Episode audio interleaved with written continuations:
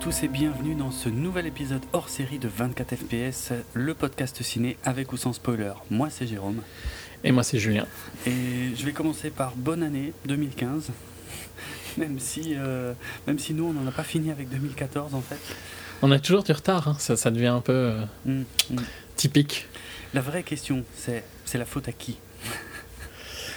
Euh... Ah non, ça n'appelle pas de réponse, c'est une... une question comme ça, juste comme ça. Bon, euh, un petit épisode en tout cas pour euh, un petit épisode hors série euh, pour en finir en grande partie avec 2014, même si ça va pas encore totalement conclure 2014 pour nous. On vous expliquera ça en fin d'émission. Mais là, donc, on va passer en revue divers films, a priori 11 films vus en octobre, novembre, décembre dernier.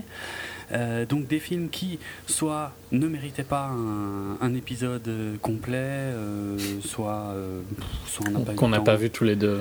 Ouais, ou qu'on n'a pas forcément vu tous les deux, ou des choses comme ça.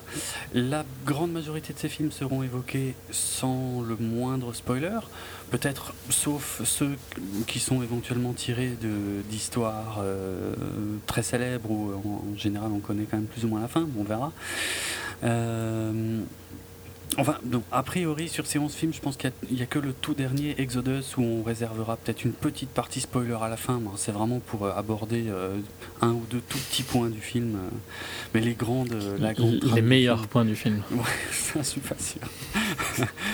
mais le reste, le reste, a priori, est assez connu, en tout cas pour ce film-là.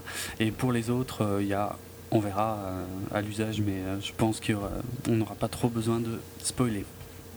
Alors, ces films, tiens, en général, c'est vrai, je donne la liste euh, des films. Donc, ces films, ce sera euh, Mommy, euh, Teenage Mutant Ninja Turtles, même si chez nous c'était seulement Ninja Turtles, John Wick, Le Labyrinthe, c'est quoi ça? La prochaine fois, je viserai le, je viserai le cœur.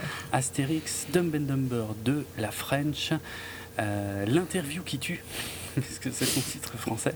Ok. oui. Paddington et donc Exodus que je mentionnais à l'instant. Euh, écoute, on va attaquer beaucoup de films au programme, même si je pense qu'on va pas passer beaucoup de temps dessus. En même temps, je sais, ouais, on dit, je dis ça à chaque fois, et puis à chaque fois, c'est pas. Non, mais je suis confiant là. Oui, je suis confiant. c'est vrai. Bon. Alors, Mommy de Xavier Dolan, qu'il faut faire très attention à bien prononcer Dolan et pas Dolan, sinon on se fait insulter sur Twitter par le principal intéressé. Euh, c'est marrant parce que c'est tellement lui, quoi, tu vois. En fait, ça, limite, ça résume, ça résume Xavier Dolan. le fait qu'il insulte les gens qui prononcent mal son nom sur Twitter, tu vois. C'est possible. Euh, bon, qu'il insulte. Il, dit juste euh, un truc. Je crois que j'ai pas le tweet, le tweet sous les yeux, mais c'est un truc dans le genre ami français. Mon putain de nom, ça se dit Dolan comme Doliprane. Euh, ok. Voilà. Donc, euh, réalisateur québécois, âgé de 24 ans. Euh, je connais pas bien sa filmo euh, précédente, mais enfin, donc, qui s'est fait remarquer. Son dernier, son tome à la ferme, était celui qui l'a fait connaître, je dirais. D'accord. Ah ouais, donc c'est pas si. Non, non, c'est fort récent. Enfin, les autres, je suppose qu'il avait déjà des fans depuis son premier, hein, mhm. mais.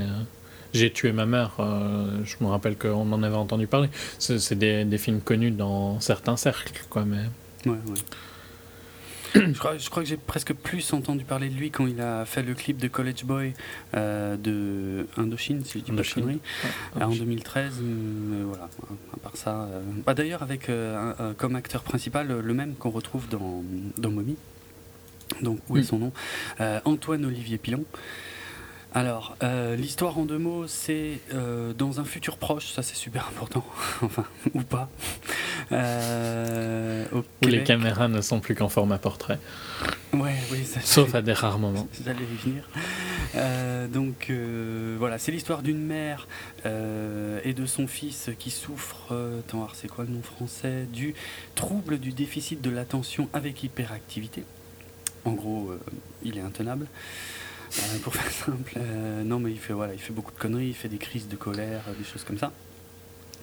Euh, sachant que voilà, dans ce futur proche, en fait, les parents sont autorisés à déposer leur enfant, à abandonner leur enfant à l'hôpital selon une loi qui vient de passer dans ce futur dystopique. et, et, voilà, si jamais ils s'en sortent pas, ils peuvent abandonner leur enfant. Et et donc on va suivre euh, voilà, une mère et son, son fils qu'elle vient d'aller récupérer dans une institution où ils veulent plus trop de lui. Euh, et ils vont faire la connaissance de la voisine d'en face euh, qui elle a des problèmes d'élocution, de, bégaiement. Hmm. voilà, suite à, je sais plus, je sais même pas si c'est vraiment expliqué, mais enfin voilà, un incident dans son parcours professionnel, un truc comme ça. Euh, on a beaucoup parlé de ce film quand il est passé à Cannes, en France. C'est ce qui m'a poussé, moi en tout cas, à aller, jeter un œil euh, au ciné, même si a priori c'est absolument pas ma tasse de thé. Je t'avais dit de pas le faire. Hein. T'as eu totalement raison. euh, c'était vraiment pas mon truc. C'était une très mauvaise expérience. C'est vrai, oui, finalement, je suis pas resté longtemps sur le format. Donc c'est un, format d'image carré, 1 sur 1 euh, c'est un choix de. Ouais, enfin, c'est un choix qui, juste pour être différent, parce que j'aime pas qu'on dise c'est un choix dans le sens où je trouve que ça réduit les choix d'un mec comme Wes Anderson de faire un film et d'utiliser les formats pour ah approfondir son film. Mhm. Ici, c'est juste pour être différent. Quoi. Et c'est tout ce que je déteste dans ça. Au cas où euh, ça n'est pas clair, je déteste Dolan et je déteste Mommy. Je déteste son arrogance constante. Euh, depuis, depuis, depuis ses premiers films, depuis qu'il va à Cannes à chaque fois. Hmm. Je déteste qu'il n'était pas content qu'on n'ait pas pris son film l'année dernière et qu'il euh, a pleurniché et qu'au final on le prenne cette année. Ben ouais, ok. Je, je pense que c'est un réel qui dans 5 ans ou dans 10 ans, euh, tout le monde l'aura oublié. Euh, ça me fait marrer qu'il ait eu une standing ovation à Cannes cette année pour Mommy. Quoi. Donc je comprends pas. S'il y a bien un film cette année que je comprends pas la réaction de la critique, c'est c'est encore plus lui qu'Under the Skin, tu vois. Parce qu'Under the Skin, je peux comprendre un, certain attrait. Il y a des, trucs, des trucs dans Under the Skin que j'ai adoré, comme je t'en parlais juste avant, la musique. même si elle m'a peut-être pas spécialement marqué pendant que je regardais le film, je me rends compte maintenant que quand je l'entends, elle me, elle me donne des frissons. Donc c'est qu'au final, il y a quelque chose qui est resté avec moi, tu vois, de ce film. Au moins, quelque chose est resté de positif. Mommy, euh, non, j'avais. À limite, par contre, c'est très con parce que encore plus que le Hobbit, je savais très bien que j'allais détester et c'est juste pour dire que je vais détester que j'ai été le voir quasiment, tu vois. Mm. Euh, j'y allais pas du tout avec une image objective, alors que toi, je pense que tu y allais avec un côté peut-être plus objectif que moi. Oui, vraiment par curiosité, parce que euh, j'avais entendu des trucs hallucinants sur ce film, comme quoi c'était une hmm. expérience, comme quoi c'était dingue, euh, enfin même des choses en termes de réalisation quasiment jamais vues au cinéma. Enfin bon, c'était pas vrai du tout. Hein. Euh, c'est très voyeur, en plus c'est très euh, real TV hein, comme niveau d'expression. ouais, ouais, un peu, ouais. oui, bah, de toute façon, je vais revenir à ce format. ça m'a énormément dérangé. En fait, j'ai lu une interview de, Xavier Dolan, il explique que s'il a choisi ce format d'image, c'est parce que ça cadre super bien les visages et que, et que voilà, ça donne... Euh, en fait, comme ça, il n'y a que le les visages et rien d'autre euh, à l'image. Mm. Euh, le souci, c'est que, oui, bah, bah, moi, ça en fait un, pour moi, ça en fait un défaut, en fait. parce que t'as l'impression, c'est filmé tellement près des gens et surtout qu'ils passent quand même les trois quarts du film à s'engueuler, le fils et la mère, euh, à se gueuler dessus tout le temps, tout le temps, tout le temps, à s'insulter et tout, et c'est filmé très près d'eux. Et alors, c'est doublement gênant, je veux dire, d'un côté, euh, euh, c'est fatigant je trouve, comme film. C'est euh, enfin, c'est presque énervant en fait, à force, parce qu'il y a, enfin, l'histoire, il y a, franchement, il n'y a pas vraiment d'histoire. Euh, c'est juste une succession de scènes. C'est euh, une fois ils s'engueulent et puis après ils vont faire un petit truc où ça va aller un peu mieux, puis après ils vont de nouveau s'engueuler à mort et ainsi de suite. Mais il n'y a pas de, il y a pas un développement particulièrement intéressant. Et, et ce format en plus est très frustrant parce que t'as l'impression que c'est filmé avec un téléphone portable et que c'est mm, mm. et qu'il manque quelque chose à l'image en fait t'as l'impression que tu, tu, tu, ouais euh, tu vois bien que c'est pas le format courant et, et, mais c'est filmé non, juste, sincèrement quand je dis portrait mm. c'est parce que t'as l'impression que le mec il s'est trompé t'as l'impression de regarder une vidéo YouTube où le mec il, il s'est pas filmé quoi ouais, ouais, et, et ça sert pas du tout le film. Enfin, voilà quoi, c'est pas comme si c'était intéressant quoi. Faire différent pour faire différent bof quoi. Je vois pas l'intérêt. Si ça, apporte rien, bon lui il justifie que ça apporte quelque chose. Moi c'est pas du tout mon avis. Quoi. Euh, un critique euh, belge avait l'avait décrit comme pornographie sentimentale. Et... Ouais, en, fait. Euh, ouais. C'est juste. J'ai l'impression que tu vois, pour les critiques qui ne regardent jamais, et je déteste ces trucs-là aussi, hein, donc c'est pas. Mais style Secret Story et tout ça. Mm j'ai presque l'impression que c'est le Secret Story un peu haut de gamme, quoi, tu vois. C'est possible, ouais. Parce que, ouais, ouais. Ouais, c'est des gens que tu connais pas, tu vas rentrer dans leur, intimité, puis tu les regardes s'engueuler. C'est vrai que c'est mhm. très similaire. Il y a un hein. côté, tu vois, en plus, euh, cette manière d'être très proche, un peu cinéma-vérité, mais sans que ce soit en soi, quoi. Mhm. Non, ça a été. Ouais, en tout cas, ça a été une. Et ouais, on n'a pas parlé aussi, mais c'est à des moments, c'est presque impossible de comprendre ce qu'ils disent. Hein. Oui, alors il y a ça. Oui, effectivement, c'est un, accent québécois. Alors uniquement pour la mère. Un patois québécois vraiment ultra prononcé. Euh, qui est très spécifique, euh, je crois, à, seulement certains quartiers de Montréal ou un truc comme ça. Je sais plus. Honnêtement, hmm. j'ai fait la recherche il y a longtemps, mais là j'ai oublié. Euh, et, effectivement, on ne comprend rien à ce qu'ils disent. Euh, quasiment rien quoi. C'est bon, c'est sous-titré en français, mais c'est c'est très troublant en fait de voir un film en français et sous-titré en français. Euh, en français. Et tous les autres personnages ont, des accents québécois légers euh, qui ne posent pas le moindre problème de compréhension, mais les deux principaux, et surtout ils passent leur temps à, crier. pareil, ça fait partie de effectivement de, la C'est un, mauvais épisode de... striptease un peu, je trouve. Ouais, ouais c'est vrai, c'est vrai carrément. Ouais. Mm, mm. Parce que tu vois, le, côté. Euh, il va, il va pas dire ça lui, hein, mais ce côté pour moi de les forcer à prendre un accent hein, complètement irréaliste, plus personne ne parle comme ça, tu vois. Mm. Euh, c'est un peu moqueur hein, quand même, parce que les accents c'est clairement quelque chose qui est très moqueur. Dans, dans Striptease, il y avait toujours des accents ah à, casser. Mm. incroyable quoi. Dans les émissions qui se moquent, tu as souvent des, des gros accents comme ça. Oui, je, bon, je suis bien passé pour le savoir. Hein. Je, vis dans une région, l'Alsace, où euh, l'accent n'est pas l'un des plus gracieux qui, qui existent en France. Donc, euh, mais après, j'aime bien les accents en général, tu vois, ça me pose pas de problème. J'aime beaucoup les accents, mais là, dans le film, là c'est force, c'est forcé, et donc ça en devient artificiel. Et hmm. quand ça devient artificiel, tu te demandes pourquoi ça a été fait, tu vois. Hmm. Parce que, euh, oui, j'ai aucun problème, genre par exemple, euh, d'avoir des difficultés à comprendre certains mots dans Deadwood. Parce qu'il y a une logique. Euh, la période et l'endroit et tout ça font que oui, tu vas avoir du mal. Ou certains accents de gangsters dans The Wire mm.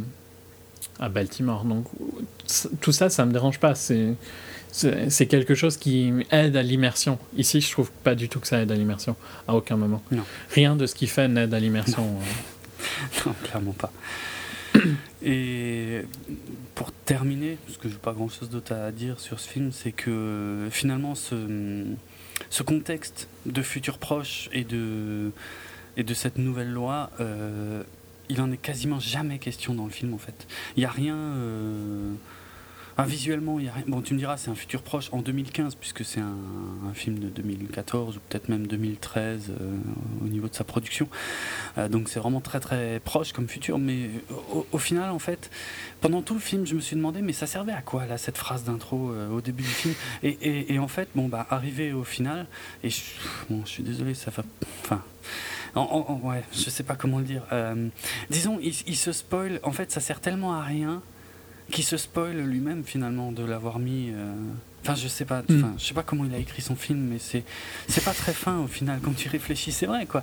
Le seul truc dont il avait besoin euh, pour sa conclusion, il a dû l'inventer et il te le met dans la figure dès le début du film.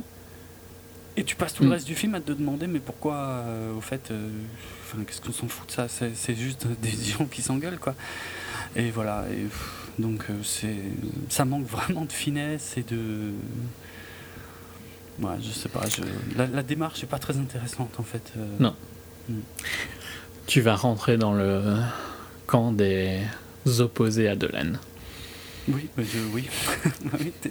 dès, que, dès que je suis sorti de la salle euh, où euh, franchement j'avais limite mal au crâne, euh, oui. partie de ce camp, oui, clairement.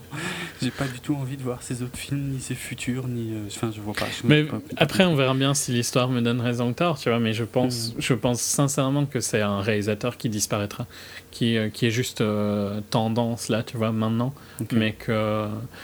Il y a des films comme ça qui ont eu des, des bonnes années et puis qui ont, été, qui ont été détestés. Je sais pas si tu te rappelles, mais Crash, quand il est sorti, le film qui a été oscarisé, mm. et euh, son scénariste, comment il s'appelait encore euh, Paul Haggis ou ouais, Paul Haggis Paul Haggis, je crois, ouais. ouais. Euh, et maintenant, ça a complètement disparu, mais à ce moment-là, il y avait plein de critiques positives hein, sur Crash et sur Paul Haggis. Et ces gens-là ont été mais complètement zappé et je pense que toutes les critiques positives ont été retirées du net, tu vois, par honte d'avoir écrit, quoi. Donc, euh, or que bon, Crash, je suis pas méga fan, mais c'était pas si atroce que ça. Et je, je, pense que ça va faire pareil avec euh, Dolan et, et, et, ses films en général, quoi. Mm. Mais encore plus celui-ci qui, je trouve vraiment est pire que, pire que les autres. Ok. Ok. Passer à autre chose? Ouais, ouais, parce que je vois pas, ouais. Un film qui limite que je n'ai pas vu, mais que je pense m'aurait moins énervé, tu vois. Euh, ouais, oui, ah oui, ça, je, je, te le confirme, oui. On va passer, oui, effectivement, au, au Tortue Ninja. Alors, un tout petit peu d'historique d'abord. Euh, bon, ce sera pas aussi long que. Parce que, pour être franc, ça c'était un, film avant qu'il sorte, hein, euh, sur lequel j'imaginais qu'on ferait peut-être un épisode complet. Alors, on avait fait beaucoup de recherches, je me suis rematé tous les vieux films et tout machin. Bon, bref. On est euh, tous les deux fans des films de base, de, de l'IP et tout ça, quoi. Donc. Oui, voilà, voilà. donc, bon, je vais faire plus court, mais un tout petit peu quand même. Donc, les Tortues Ninja ont été créés en 1984 par euh, comment il s'appelle euh, Kevin Eastman et Peter Laird. C'était euh, à la base, d'ailleurs, c'était juste un numéro qu'ils ont auto-publié en fait par les deux, par les deux gaillards, qui était en plus une parodie en noir et blanc et qui était un, peu une parodie de, certains comics très populaires des années 80 comme les Daredevil et les New Mutants de, chez Marvel, euh, Cerebus que je ne connais pas et euh, le Ronin de Frank Miller. Euh, ensuite, bon, c'est devenu une, série plus, euh, comment dire, bah, une série tout simplement de, comics. Euh, donc à partir de, du milieu des années 80, ils ont commencé à faire du merchandising à partir de 86, donc basé sur les, comics d'origine qui avaient quand même quelques différences avec ce qu'on ce qu'on a connu par la suite parce que le comics était relativement sombre. Euh, c'était pas destiné aux enfants, on va dire c'était pour les ados et jeunes adultes, un truc comme ça. Euh, mais ouais, c'était dans l'ensemble assez sombre. Euh, faut savoir que dans les comics, les quatre tortues, si je me souviens bien, j'avais lu ça en fait, avaient la même couleur, le bandana, enfin le bandeau de la même couleur. Ils étaient tous en rouge. Par contre, ils avaient euh, donc les, noms euh, des quatre artistes de la Renaissance, comme on, l'a su par la suite, puisque ce qui a fait exploser les Tortues Ninja aux, yeux du grand public, c'est évidemment le dessin animé qui a commencé en 1987, mm. euh, qui a connu dix saisons. Euh, qui a été donc qui s'est exporté dans le monde entier euh, et puis alors du coup le, au niveau merchandising ça en a remis ça a explosé. Ah ça a vraiment explosé. Je pense que enfin voilà moi, il y avait il y avait les, les, tortues ninja sur tout et n'importe quoi. Ouais oui c'est clair. Bah ouais ouais c'était un, une, franchise vraiment qui a été déclinée sur euh, vraiment dans tous les domaines les fringues des accessoires de sport de machin de tout ce que tu veux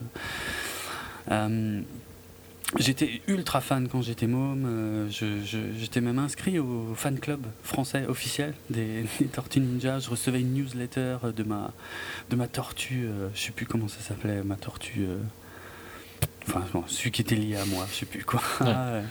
je recevais un cadeau pour mon anniversaire. Enfin, je crois que j'y étais que pendant un an parce que honnêtement, euh, en fait, tu recevais une lettre tous les 2-3 mois et puis euh, un ou deux accessoires un peu pourris, genre des, des autocollants, des trucs comme ça. C'était pas ouf quoi. Par contre, j'avais mm. tanné mes parents pour, qu'ils m'inscrivent à ça. Et au bout d'un an. Euh, par contre... tu leur avais dit, oh, c'est bon. Ouais, c'est bon. c'est pas grave si je me réabonne pas. j'ai toujours d'ailleurs quelque part les quatre tortues en figurine. j'avais Shredder, j'avais Bebop, Rocksteady, le jeu vidéo, le premier sur Game Boy que je connaissais par cœur, par cœur, par cœur sur le bout des doigts. Je pouvais le finir sans, quasiment sans me faire toucher, sauf tout à la fin au Technodrome. Euh, pareil, Turtles in Time sur Super NES euh, où j'ai joué, joué, joué, rejoué énormément, qui était assez chaud lui par contre, hein, euh, surtout sur la fin. Mm. Bref. Et puis bon, pour moi à un moment ça a disparu en fait les, Tortues Ninja, alors qu'en fait ça s'est pas tout à fait arrêté. je vais revenir sur les films dans un instant, hein, mais au niveau, en tout cas, il y, a eu plein de comics, il y a eu d'autres séries télé depuis. En fait, il y a eu euh, une, seconde série télé qui a repris euh, de 2003 à 2009. Et là, euh, depuis 2012, une, nouvelle série télé qui continue encore aujourd'hui, donc sur Nickelodeon. Et ça, je, reviens à Nickelodeon dans un instant. Au niveau des films, donc il y avait eu un premier film qui était très très très attendu forcément à l'époque, en 1990 que je crois pas avoir vu au cinéma, pour être franc. Je pense que. Je pense pas non plus. Ouais. Je crois que j'avais demandé à mes parents de le louer quand il était sorti en VHS. Mais ouais, non, je l'ai pas vu au cinéma. On, on avait loué la cassette. Euh, il était sympa. Après, Moi, j'ai des bons souvenirs hein, de, de, la trilogie, même si elle a des défauts. Je pense qu'il y a un gros côté nostalgie, en fait, mm. pour moi. Donc, euh, vu que je suis pas très objectif dessus. Ah ouais. Moi, j'avais vu que le premier, en fait, à l'époque, honnêtement. J'avais jamais vu le 2 et le 3 jusqu'à euh, très récemment. Euh, et je me suis un peu souvenu pourquoi en revoyant le premier. Le premier était sympa, hein. je, je, trouve, et même encore aujourd'hui, que les tortues elles-mêmes sont vraiment ultra bien faites dans, dans, ces films, en tout cas au moins les deux premiers, parce que dans le troisième elles changent un peu de, de gueule et euh, j'aime pas trop. Mais franchement, je trouve que c'est, super impressionnant. Elles sont là, quoi. Je veux dire, c'était des costumes euh, avec la, la, la, gueule super bien animée et tout, mais tu vois que, enfin, en plus ils avaient une super liberté de mouvement, quoi. Ils font des, des coups de pied mm. sautés, des machins, des nunchaku. Euh, je veux dire, ils sont, ils sont super à l'aise et ça les rendait super crédibles. Franchement, visuellement les tortues en elles-mêmes, en tout cas, euh, waouh, euh, vraiment top. Après, le film en lui-même, c'est vrai que il est pas, il est pas passionnant, je trouve en fait. Le, Shredder est pas top top. Et, l'une de mes grosses déceptions d'ailleurs, euh, déjà à l'époque, il me semble, c'était que April O'Neil était pas, était pas super canon dans, le film, pas comme je l'aurais voulu quoi. elle, a d'ailleurs changé d'actrice pour le second film et pour le troisième aussi d'ailleurs. Enfin, c'est la hmm. même dans le, dans le, deuxième et le troisième. Quoi. Euh, bon, il y avait Casey Jones qui était joué par Elias Koteas qui revient dans le troisième film. Euh, bon, mais c'était ouais. c'est un film qui est super bizarre d'ailleurs, qui a été critiqué. Euh, et c'est vrai que j'ai compris les critiques là en, le revoyant parce que bien sûr c'était hyper populaire auprès des enfants, mais quand tu vois le film en fait, le ton est, est, quand même bizarre. Ils disent beaucoup de gros mots en fait mais vraiment beaucoup quoi. Pour un film pour enfants, c'est vraiment surprenant. Et euh, apparemment, l'orientation du film, c'était un, mix. En, fait, ils avaient repris des éléments du dessin animé, forcément, euh, des personnages, des éléments du dessin animé, mais en essayant de coller euh, avec l'ambiance un peu plus dark du comics d'origine, quoi. Et c'est vrai que le mélange, il y a un mélange des genres qui est, un peu bizarre, vraiment. Euh, c'est pas, euh, c'est pas triste hein, comme film, hein. ça, reste de l'action, euh, des vannes, de la déconne et de la baston. Mais c'est vrai que c'est pas, c'est un peu bizarre pour un film pour enfants, en fait, quand même, hmm. au niveau du ton. Et du coup, dans le second film, euh, donc que je n'avais pas vu, mais par contre que je me souviens, je me souviens beaucoup de la promo. Euh, alors le, titre original c'est The Secret of the Ooze, sorti en 91, donc très très très rapidement derrière. Je suis en train d'essayer de, retrouver le titre français. Bah, les Tortues Ninja 2, bravo. Euh, ils avaient complètement corrigé le, ton du film en fait. Là c'était déconne, mais pas de gros mots, moins sombre, moins violent, même si c'était pas ultra violent le premier.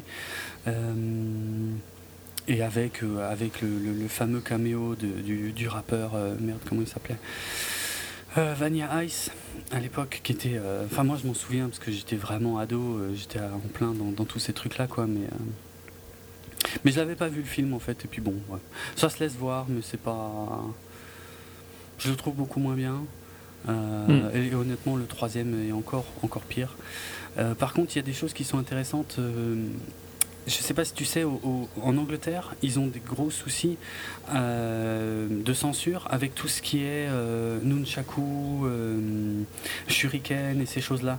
Il y a une réglementation extrêmement stricte en fait en Angleterre à ce sujet.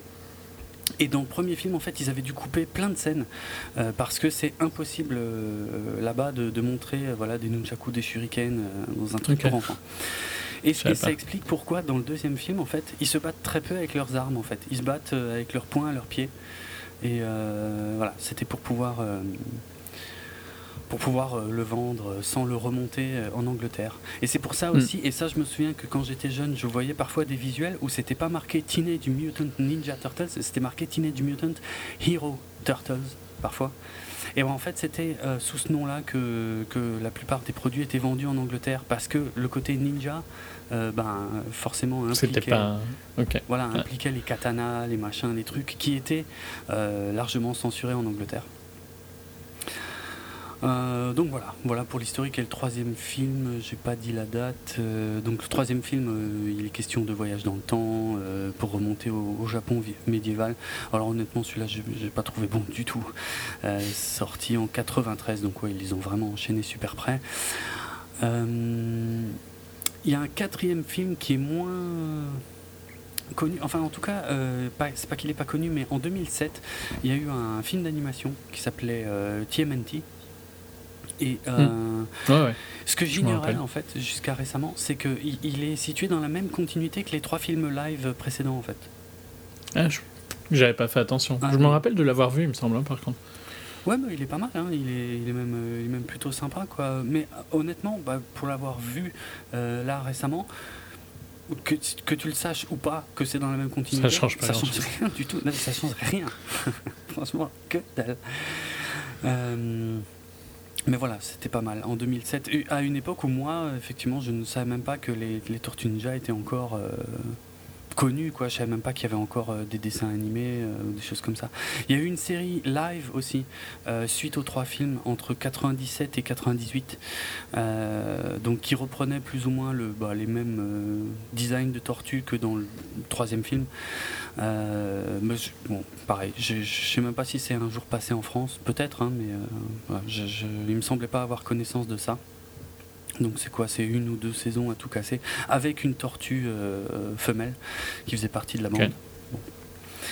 Euh, et d'après ce que j'ai sous les yeux, qui a, ils avaient fait une apparence, euh, une apparition dans les Power Rangers de l'espace. Voilà, c'était un peu pour dire le type de série que c'était quoi.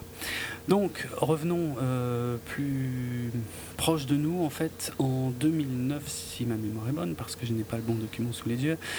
en 2009 Nickelodeon voilà a racheté en fait toute la franchise Tortue Ninja. Donc à part tout tout, tout, ce qui concerne de près ou de loin les Tortues et immédiatement annoncé aussi donc la production d'un film.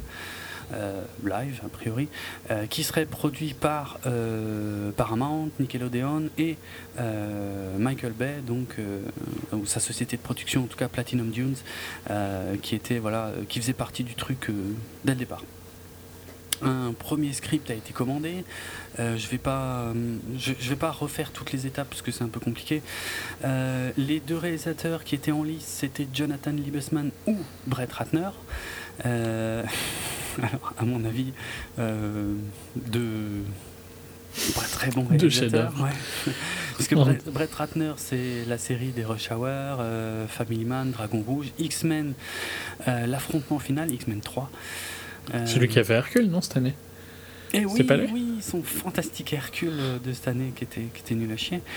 Euh... Ouais, bon, je pas trouvé. Je, je, crois que je l'ai moins détesté que toi, mais j'en avais peut-être moins d'attente. Ouais, Après, bon, c'était pas bon non plus dans tous les cas. peu d'attente. et, euh, et donc, d'un autre côté, Jonathan Liebesman, qui euh, lui en fait euh, ben, est, lié à Michael Bay depuis un moment puisque c'est lui qui avait déjà réalisé pour euh, Michael Bay The Texas Chainsaw Massacre The Beginning. Donc c'était la préquelle du reboot de Massacre à la tronçonneuse parce qu'il y avait eu le reboot qui était plutôt très bon et ils avaient tout de suite enchaîné avec une préquelle et là tout de suite c'était vachement moins bien En 2006, il avait fait en 2011 Battle Los Angeles, qui avait été ah. très bêtement renommé World Invasion Battle Los Angeles ou Battle LA chez nous, pour bien dire oui, le film se passe à Los Angeles, mais c'est une invasion mondiale. Alien. Alien, Ah oui, oui. oui c'était une horreur ce film. J'ai vraiment, euh, c'est un des rares films où, j'ai eu une expérience presque aussi mauvaise qu'un Transformers. C'était très fort. Franchement, euh, c'était, je sais plus combien de temps ça durait, mais c'était une, publicité pour l'armée américaine. Euh, beaucoup trop longue. Une mauvaise pub. Parce qu'il y a des bonnes pubs pour l'armée américaine. c'est vrai, c'est vrai. Et là, c'était non, c'était atroce. Euh, la colère des titans en 2012, donc la suite du fantastique choc des titans. Le premier, donc le choc, le remake hein, du choc des titans était tellement mauvais que j'ai pas eu le courage de m'infliger sa suite.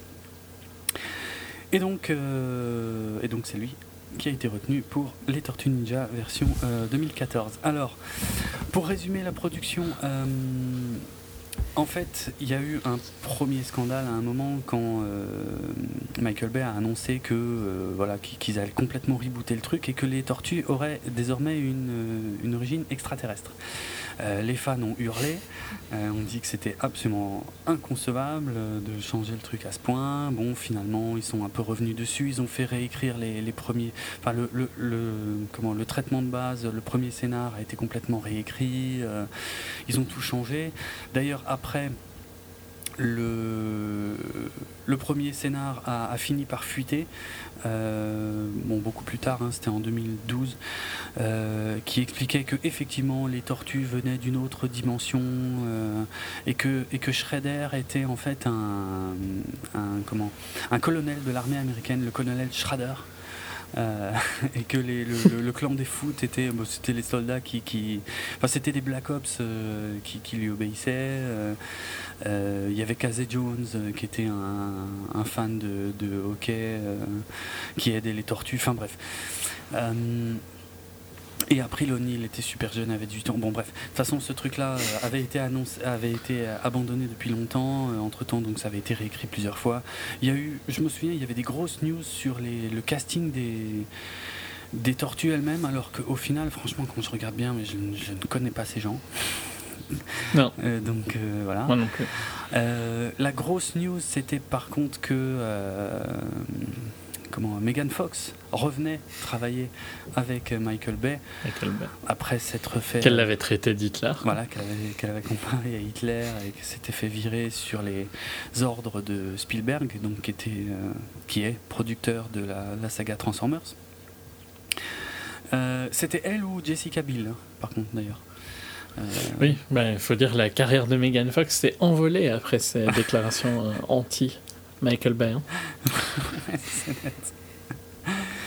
bon, ouais, on retrouve. Euh, je sais pas. Franchement, elle ou Jessica Biel, de toute façon. Elles sont, elles sont là pour servir de, de sexe. Euh, ouais, clairement. Ouais, d'attrait sexuel, quoi. Donc. Bon, il y a Whoopi Goldberg qui, euh, qui joue, euh, je crois qu'elle est, c'est la directrice de April O'Neil, un truc comme ça. Je c'est à peine si je m'en souviens, hein, pourtant j'ai vu le film. Euh, William, Fickner, qu'on avait vu dans, dans l'intro de The Dark Knight, dans la première scène à la banque, qu'il a joue un méchant. Euh, il y a Shredder, il y a bref. Et, bon, donc les tortues sont faites en performance capture, forcément. Euh, sur la fin, ils ont changé des trucs au dernier moment, genre, euh, je crois que c'était Michelangelo qui portait une grosse chaîne en or et ils ont trouvé que c'était peut-être un peu raciste. et du coup, ils, ont changé ça. Il a un autre pendentif. et ils ont changé aussi les doubleurs des tortues parce qu'au départ c'était ceux qui jouaient les tortues qui les doublaient. Et au dernier moment euh, ils ont fait redoubler euh, Leonardo par euh, Johnny Knoxville donc des Jackass et Splinter par Tony Shalhoub. Si je dis pas de bêtises c'est Monk la série Monk. Ouais c'est Monk voilà. Euh, alors, mon avis sur le film, ah oui, c'est vrai que tu l'as pas vu. Euh, Mais en fait, le truc qui me fait un peu de la peine, c'est qu'il y a quand même Will Arnett, tu vois, qui est un, excellent acteur comique. failli l'oublier, oui. Will Arnett. Euh, bah, tu sais quoi Quand il a été annoncé qu'il était casté comme Vernon, donc c'est le caméraman d'April, franchement, je, je trouvais que ça lui allait comme un gant, quoi. Ouais, ouais. Euh, ouais, je trouvais que ça lui allait super Mais bien. au final, euh, ils n'utilisent pas, quoi. Ils l'utilisent pas, lui, ils le réduisent à. de ce que j'ai vu du film, tu vois, sans. euh, Donc tu peux me contredire hein, si j'ai Mhm. tort, mais. Au final, il est juste là pour faire deux trois blagues sur April, quoi. C'est pas faux, mais hum, ouais, il, ouais, il sert pas à grand chose en fait. Il est là pour pour râler un peu, pas autant que Vernon euh, dans le dessin animé à l'époque, mais euh, enfin c'est un personnage plus positif que Vernon en fait dans le dessin animé, parce Mm. qu'au final il est ouais il est mêlé à toute la bande et il les aide et voilà quoi. Et il fait effectivement beaucoup de blagues, euh, enfin de blagues, un peu salaces sur Megan Ouais, Fox. voilà. Et- Bon, Megan Fox qui est très jolie en April, hein, par contre. alors, excellent choix, je suis, je suis, je suis d'accord. Même s'il y a juste un ou deux problèmes. euh, le premier, c'est que elle commence quand même à avoir l'air un tout petit peu vieille pour euh, nous faire croire qu'elle sort de l'école, parce que c'est ce qu'ils disent dans le film, hein, genre qu'elle sort de Ouais, l'école du journalisme, que c'est un de ses premiers tafs et que elle aimerait bien euh, décoller euh, parce qu'elle va.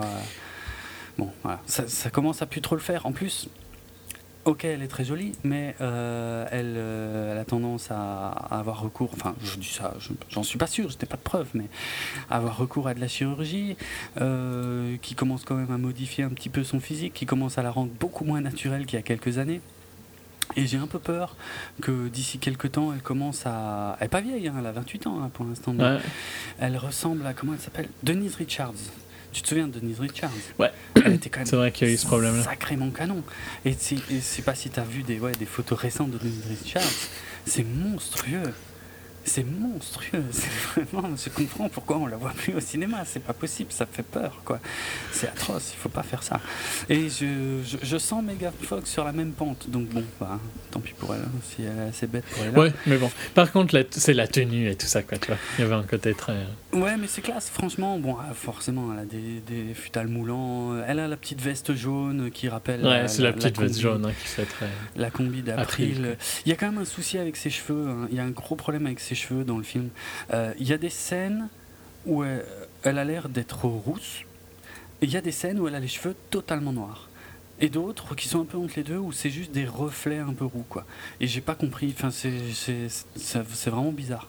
Franchement, euh, je, je sais pas, je sais pas comment ils ont fait. Je- moi, je pense que a a priori, elle est censée avoir les cheveux noirs, mais avec des reflets un peu roux, ce qui est pas con. ce qui- Mm.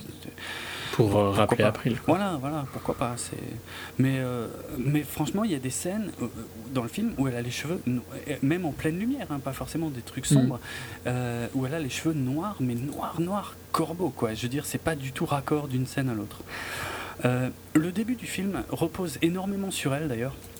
On n'est pas tout, tout de suite, tu vois, c'est un peu une légende urbaine, les tortues, enfin on sait Mm. pas euh, si elles existent ou pas, machin. Et donc le, le début du film, on la suit elle, euh, et franchement c'était vraiment problématique parce qu'elle joue quand même très mal. Euh, le, le- le début du film est très très faible à cause de ça. Après, à partir du moment où on commence à rentrer plus, on commence à être sur les tortues à peu près tout le temps, là ça passe beaucoup mieux. Et honnêtement, je dois te l'avouer, j'ai plutôt bien aimé le film. Euh, j'ai trouvé que c'était drôle. En tout cas, ça m'a bien fait rire parce que y a, hum, c'est Michelangelo, euh, Michelangelo et euh, donc le personnage de Will Arnett qui drague Megan Fox comme des malades. Et, franchement, ça m'a fait marrer parce qu'ils ils font pas du tout comme si elle avait un physique normal, tu sais, comme si c'était une, une nénette, euh, voilà, qui, euh, une, une simple journaliste, quoi. Non, non, ils, Mm, non, ils- ils sont conscients qu'elle est trop que c'est un sex symbol. Ouais, à fond. Et ça, et ce, ce côté-là m'a fait énormément rire. Toutes les, quasiment toutes les répliques de, de Will Arnett et de Michelangelo à ce sujet m'ont fait claquer de rire, quoi. Et voilà, je dois reconnaître, le film dure quoi? À peine plus d'une heure et demie, et c'est là son plus gros avantage, en fait. Contrairement à n'importe quel Transformers qui a à chaque fois une heure ou une heure et demie de trop. Et ben là, ça ne dure que 1h40 et ça suffit largement. Et voilà, c'est juste ce qu'il faut. C'est drôle, c'est con, il y a de l'action, c'est pas ouf en termes de réal, mais c'est. euh, C'est Ouais. un film. euh, les raisons pour lesquelles j'ai pas été le voir sont assez bizarres parce que euh, c'est un film que je pouvais aller voir, mais largement avant toi, tu vois. Ouais, c'est vrai. Et, ah oui, il faut qu'on parle de la distribution. Est Ouais. Et les critiques étaient relativement négatives, et donc le fait est que ça ne me motivait pas spécialement à aller le voir Mhm. longtemps avant l'épisode. Tu vois, je préférais Bien essayer sûr. de le voir tout près de l'épisode qu'on devait faire. Puis au final, on n'a jamais fait d'épisode et j'ai jamais été le voir euh, pour cette raison-là. Parce que, ouais, en fait, ce qui est bizarre, c'est qu'il était sorti très longtemps en avance aux Pays-Bas, puis en France, et puis je crois un petit peu après en Belgique. Et donc, ça, ça s'est jamais mis facilement, quoi. Si j'avais été le voir aux Pays-Bas, ben j'aurais, je l'aurais quasiment oublié, vu le, le, type de film que c'est. Quand, euh, quand on aurait dû le faire, ça va être le problème avec euh, le Maze, Runner bientôt. Mhm. Euh, et si, si je l'avais vu en Belgique, ben tu l'aurais pas vu tout de suite. Enfin, non, ouais. Bah, distribution assez moyenne. La distribution, le problème en fait, ce qui s'est passé, c'est que aux États-Unis, si je me trompe pas, il est sorti en août. Ouais, fin des vacances, il me semble. Et, aux Pays-Bas, quasiment un peu après, mais vraiment pas longtemps. Et, chez nous, en France, j'en avais déjà parlé, mais on a, on a eu pas mal de blockbusters qui ont été décalés à cause de la Coupe du Monde de football. Donc, du coup, on a eu euh, Transformers 4 assez tard. Et je crois, je sais plus maintenant, fin juillet, début août, un truc comme ça. Et en fait, c'est à cause de ça. Pareil, j'avais vu largement, il me semble, avant aussi. Bah ouais, ouais. Et c'est à cause de ça en fait qu'ils ont décidé de repousser les Tortues Ninja, qui, qui bon, c'est vrai qu'ils s'adressent au même public, hein, clairement, que Transformers. Ils ont décidé de le, de repousser jusqu'à octobre, ce qui est très loin quand même, ce qui est, beaucoup trop hmm. loin. Je veux dire, ok qu'ils le repoussent. Septembre aurait, aurait suffi. Voilà, septembre aurait largement suffi parce que l'autre problème, c'est quand tu repousses un truc à ce point, c'est qu'au bout d'un moment, eh ben, il est disponible en vidéo euh, en zone 1 et voilà, je vous fais pas un dessin, vous savez ce que ça veut dire. Donc euh, ça nique encore plus euh, le, le, box-office euh, français, quoi, pour le coup. Mm. Il y a encore moins de gens qui vont le voir, donc ça c'est complètement idiot de l'avoir sorti aussi tard. Non, c'était ouais, c'était pas facile de, de s'accorder, vu que ouais, selon les pays, ça sortait pas du tout au même endroit, au même moment, c'était très chiant, quoi. Après. Euh, je le regarderai peut-être à l'occasion, tu vois, quand même, mais bon. sans en attendre quoi que ce soit, quoi. Voilà, moi je m'attendais à, à, détester comme un Transformers, et honnêtement, comme dit, hein, le début est, quand même pas bon, mais euh, une fois que ça se met en route, euh, bon, pas, et le, comment, le scénario n'est pas très bon non plus, soit dit en passant. il est inutilement complexe et en plus, l'un des, la, principale menace sur la fin est, quasiment exactement la même que celle de Amazing Spider-Man, le premier, tu sais, avec le, lézard qui prenait la mhm. plus haute tour de New York. En plus, là, ça se passe aussi à New York, euh, pour euh, balancer euh, un, agent mutagène pour que tout le monde se transforme. Ah, bon, ben, c'est con, c'est quasiment la même chose. Ça, c'est vraiment con. Euh, mais ouais, puis il y, a des bon, il y a des gros problèmes sur l'origine des tortues. Enfin, pas des problèmes, il y, a des, y a des bêtises sur des, décisions qui ont été prises qui. Ouais, des, trucs pas logiques en fait. Je veux dire sur sur le passé euh, d'April et des, des, tortues. Euh, je veux dire. Est-ce qu'il y avait besoin de lier quoi, tu vois, tout ça? Parce que je, le, je, le, je, sais de ce que tu veux dire. Hmm. Absolument pas, parce qu'en plus le, fait que voilà qu'elle les ait déjà croisés. En plus, il montre la euh, quand elle était petite, qu'elle les connaissait déjà. Euh, quand il montre cette scène, tu dis mais putain, à ce moment-là, quand elle fait quelque chose euh, pour, les aider, quoi, on va dire, avant, bien avant qu'ils deviennent gros et des tortues et tout, et des ninjas, je veux dire. Est-ce qu'il est n'y a pas un membre de sa famille qu'elle aurait pu aider plutôt que ces putains de tortues à la con qui, sont juste des, tortue de merde quoi. Enfin il y a voilà il y a un gros problème euh, à, ce moment-là, mais sinon c'est pas c'est pas bien fou hein, comme comme scénar de toute façon. Euh, c'est pas non plus ce que t'attendais du film. Il y a de l'action, il y a beaucoup d'humour. Comme dit, euh, tout, tout l'humour sur April, sur la drague, vraiment éhonté que les deux font à April O'Neil, m'a vraiment énormément amusé. ça ne dure qu'à peine ouais, une heure et demie, c'est parfait. Il y, a une, il y a une grosse scène d'action qu'on voyait un peu dans les trailers qui euh, euh, une grosse descente dans la neige euh, qui, multiplie les plans séquences, bon totalement numérique pour le coup, mais des plans séquences un peu voilà un peu un peu barge avec la, caméra qui, qui tourne. Est-ce que c'est moins laid que le Hobbit? Ouais, c'est moins laid que le Hobbit, ouais, bien sûr, ouais, carrément, carrément, ouais, ouais C'est dire.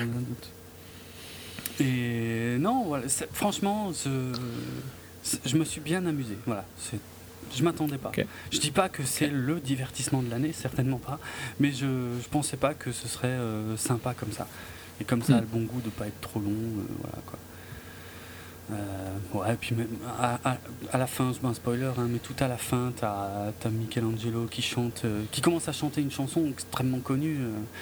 Euh, donc la chanson Happy Together à April et pendant, pendant deux secondes tu te dis mais bizarre, tu sais, ils sont, ils, sont, ils sont de la culture de la rue, culture hip-hop et tout machin. Pourquoi ils, ils, chantent Happy Together, une chanson des années 60 Et j'ai eu un flash pendant le truc, je me suis dit, mais oui, le groupe qui chantait ça, c'était les Turtles.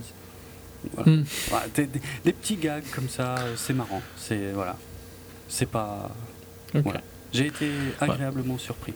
Mais encore une fois, qu'on ne se trompe pas. Hein, je ne dis pas que c'est un grand film, mais euh, je, je, ne m'attendais pas à apprécier, euh, à ce que ça me fasse rire à ce point en fait. Hmm, hmm. Voilà. Mais il y aurait une suite. Hein, oui, oui, oui, a priori, oui. On verra. Mais je suis à peu près sûr qu'à partir de la suite, ils vont commencer à vouloir trop en faire et que, que ça va, on va tomber dans les mêmes travers que les Transformers. Alors, ils ont annoncé que Oui Bebop et Rocksteady seront dans la suite, euh, comme si c'était super important. Euh, enfin bon, peut-être, ça l'est. Je, sais pas, j'étais fan aussi, hein, pourquoi pas. Mais... Mhm. Euh, peut-être aussi Krang et, et, la dimension, je sais plus quoi, enfin le Technodrome viendront dans les suites. Enfin voilà quoi. Ça a marché. Ça n'a pas fait un carton phénoménal. Non, mais ça a suffisamment marché. Ça a suffisamment marché. Et bon, pourquoi pas. Ça mérite pas un bashing extrême. Enfin, ça mérite pas non plus d'être encensé. Euh, non, non, c'est juste un truc ok quoi. Ça voilà. Euh, eh bien, je vais enchaîner sur euh, John Wick. Je ferai moins long que toi. Donc, euh, John Wick, c'est un peu le retour de Keanu Reeves au cinéma, hein, je trouve. Oui, oui. Bah oui, les comment les 47 Ronin, c'était pas trop ça. Donc oui. qui est, c'est le premier film de Chad Stahelski, qui était un chorégrapheur. c'est, c'est ça qu'on dit? Chorégraphe plutôt. Ouais, c'est ça, non? Chorégraphe chorégraphe et euh, coordinateur de, de, cascade. Donc, euh, sur, sur, sur, plein de films, notamment sur. Euh, je crois que c'était c'est double sur la trilogie Matrix. Donc, c'est pas des, c'est des nouveaux réalisateurs, mais qui ont un background dans, dans les scènes de combat et tout ça. Et bon, ça, c'est un film de vengeance, hein, pour faire simple, mais c'est vraiment un film qui a eu une distribution assez mauvaise aussi en France et ici. Et c'est mm. dommage parce que il est, il est fort sombre, il, crée un monde, alors qu'il n'a pas spécialement besoin de le faire, mais il y a tout un monde qui est créé autour des, des assassins et des, des tueurs euh, par contrat, quoi, tu vois. Mm. Euh, avec euh, les hôtels où ils restent et tout ça. C'est un, un, un, New York ultra sombre, hein, comme, comme style de ville. C'est bien New York, j'ai un doute maintenant. Je peux pas t'aider. Ok. Euh, il me semble que c'est meilleur. Mais donc, c'est. Ouais, euh, c'est. Ça, ça, dépique vraiment tout un environnement euh, ultra bien construit mhm. et où tu as envie de savoir plus. Et ça, c'est un des. Un truc intéressant dans les films qui te donne envie de savoir plus de l'univers, tu vois, sans, sans vraiment en dévoiler parce que c'est pas l'histoire. C'est un peu, je pense, qui a fait que The Purge avait marché. Tu vois, tout le côté autour de, de The Purge donner envie de savoir. Euh, bah ici, c'est un peu le même style. Quoi. Tu vois, il, il, donne des petits détails, il construit des petits détails sans trop, euh, sans trop les explorer. Euh, vu qu'on reste vraiment dans le film de vengeance. Donc, le personnage de Keanu Reeves perd sa femme et puis on lui vole sa voiture. Et c'était pas la bonne idée. Quoi. Et il va aller se battre dans un monde qui est excessivement je dirais même pas euh, blanc et noir ou manichéen parce que tout le monde est un connard, quoi, y compris euh, John Wick, qui pour le coup, tu vois, s'énerve parce qu'on lui a volé sa voiture de manière assez exponentielle. Le nombre de personnes qu'il va tuer parce qu'on lui a volé sa voiture. Sérieux? Difficile à justifier, tu vois. Mais c'est euh, une super expérience de film d'action un peu à l'ancienne où tu sais vraiment voir l'action. Tu vois que c'est des gens qui qui était dans ce milieu-là avant de devenir réalisateur. Et donc, c'est ces scènes-là, tu vois, qui sont passionnantes à regarder, quoi. Mhm. Et euh, ben, Keanu Reeves, que j'ai déjà critiqué comme étant un acteur qui n'avait pas beaucoup de, de range en anglais, donc qui, qui va jouer souvent les, ouais, les variétés, euh, qui va jouer souvent les mêmes choses. Bah ici, il, joue très bien ça, donc euh, il, est, il est fascinant à regarder. ouais, ça m'a fait vraiment plaisir de le retrouver, tu vois, après, pas mal d'années d'absence, parce que c'est un acteur que, pour tous les deux, c'est un acteur de notre enfance, quoi, avec Speed, Matrix, mm. tout ça. Et euh, bah, ça fait plaisir de le revoir là dans un, dans un bon film d'action, pas prise de tête, vraiment sympathique. Et un bon film d'action et d'arts martiaux et tout ça. Donc, ouais, j'ai vraiment bien aimé John Wick. J'ai pas envie d'en dire beaucoup plus parce mm. que c'est voilà, c'est une histoire de revanche. Si je vais plus loin, tu vois, je vais en dire trop. Et je pense que pas beaucoup de gens l'ont vu, vu la distribution. Donc, euh, essayez de vous rattraper quand il sort en DVD ou Blu-ray. Hmm. Pareil pour toi, je pense, parce que je te l'avais conseillé. Je regrette beaucoup de l'avoir raté.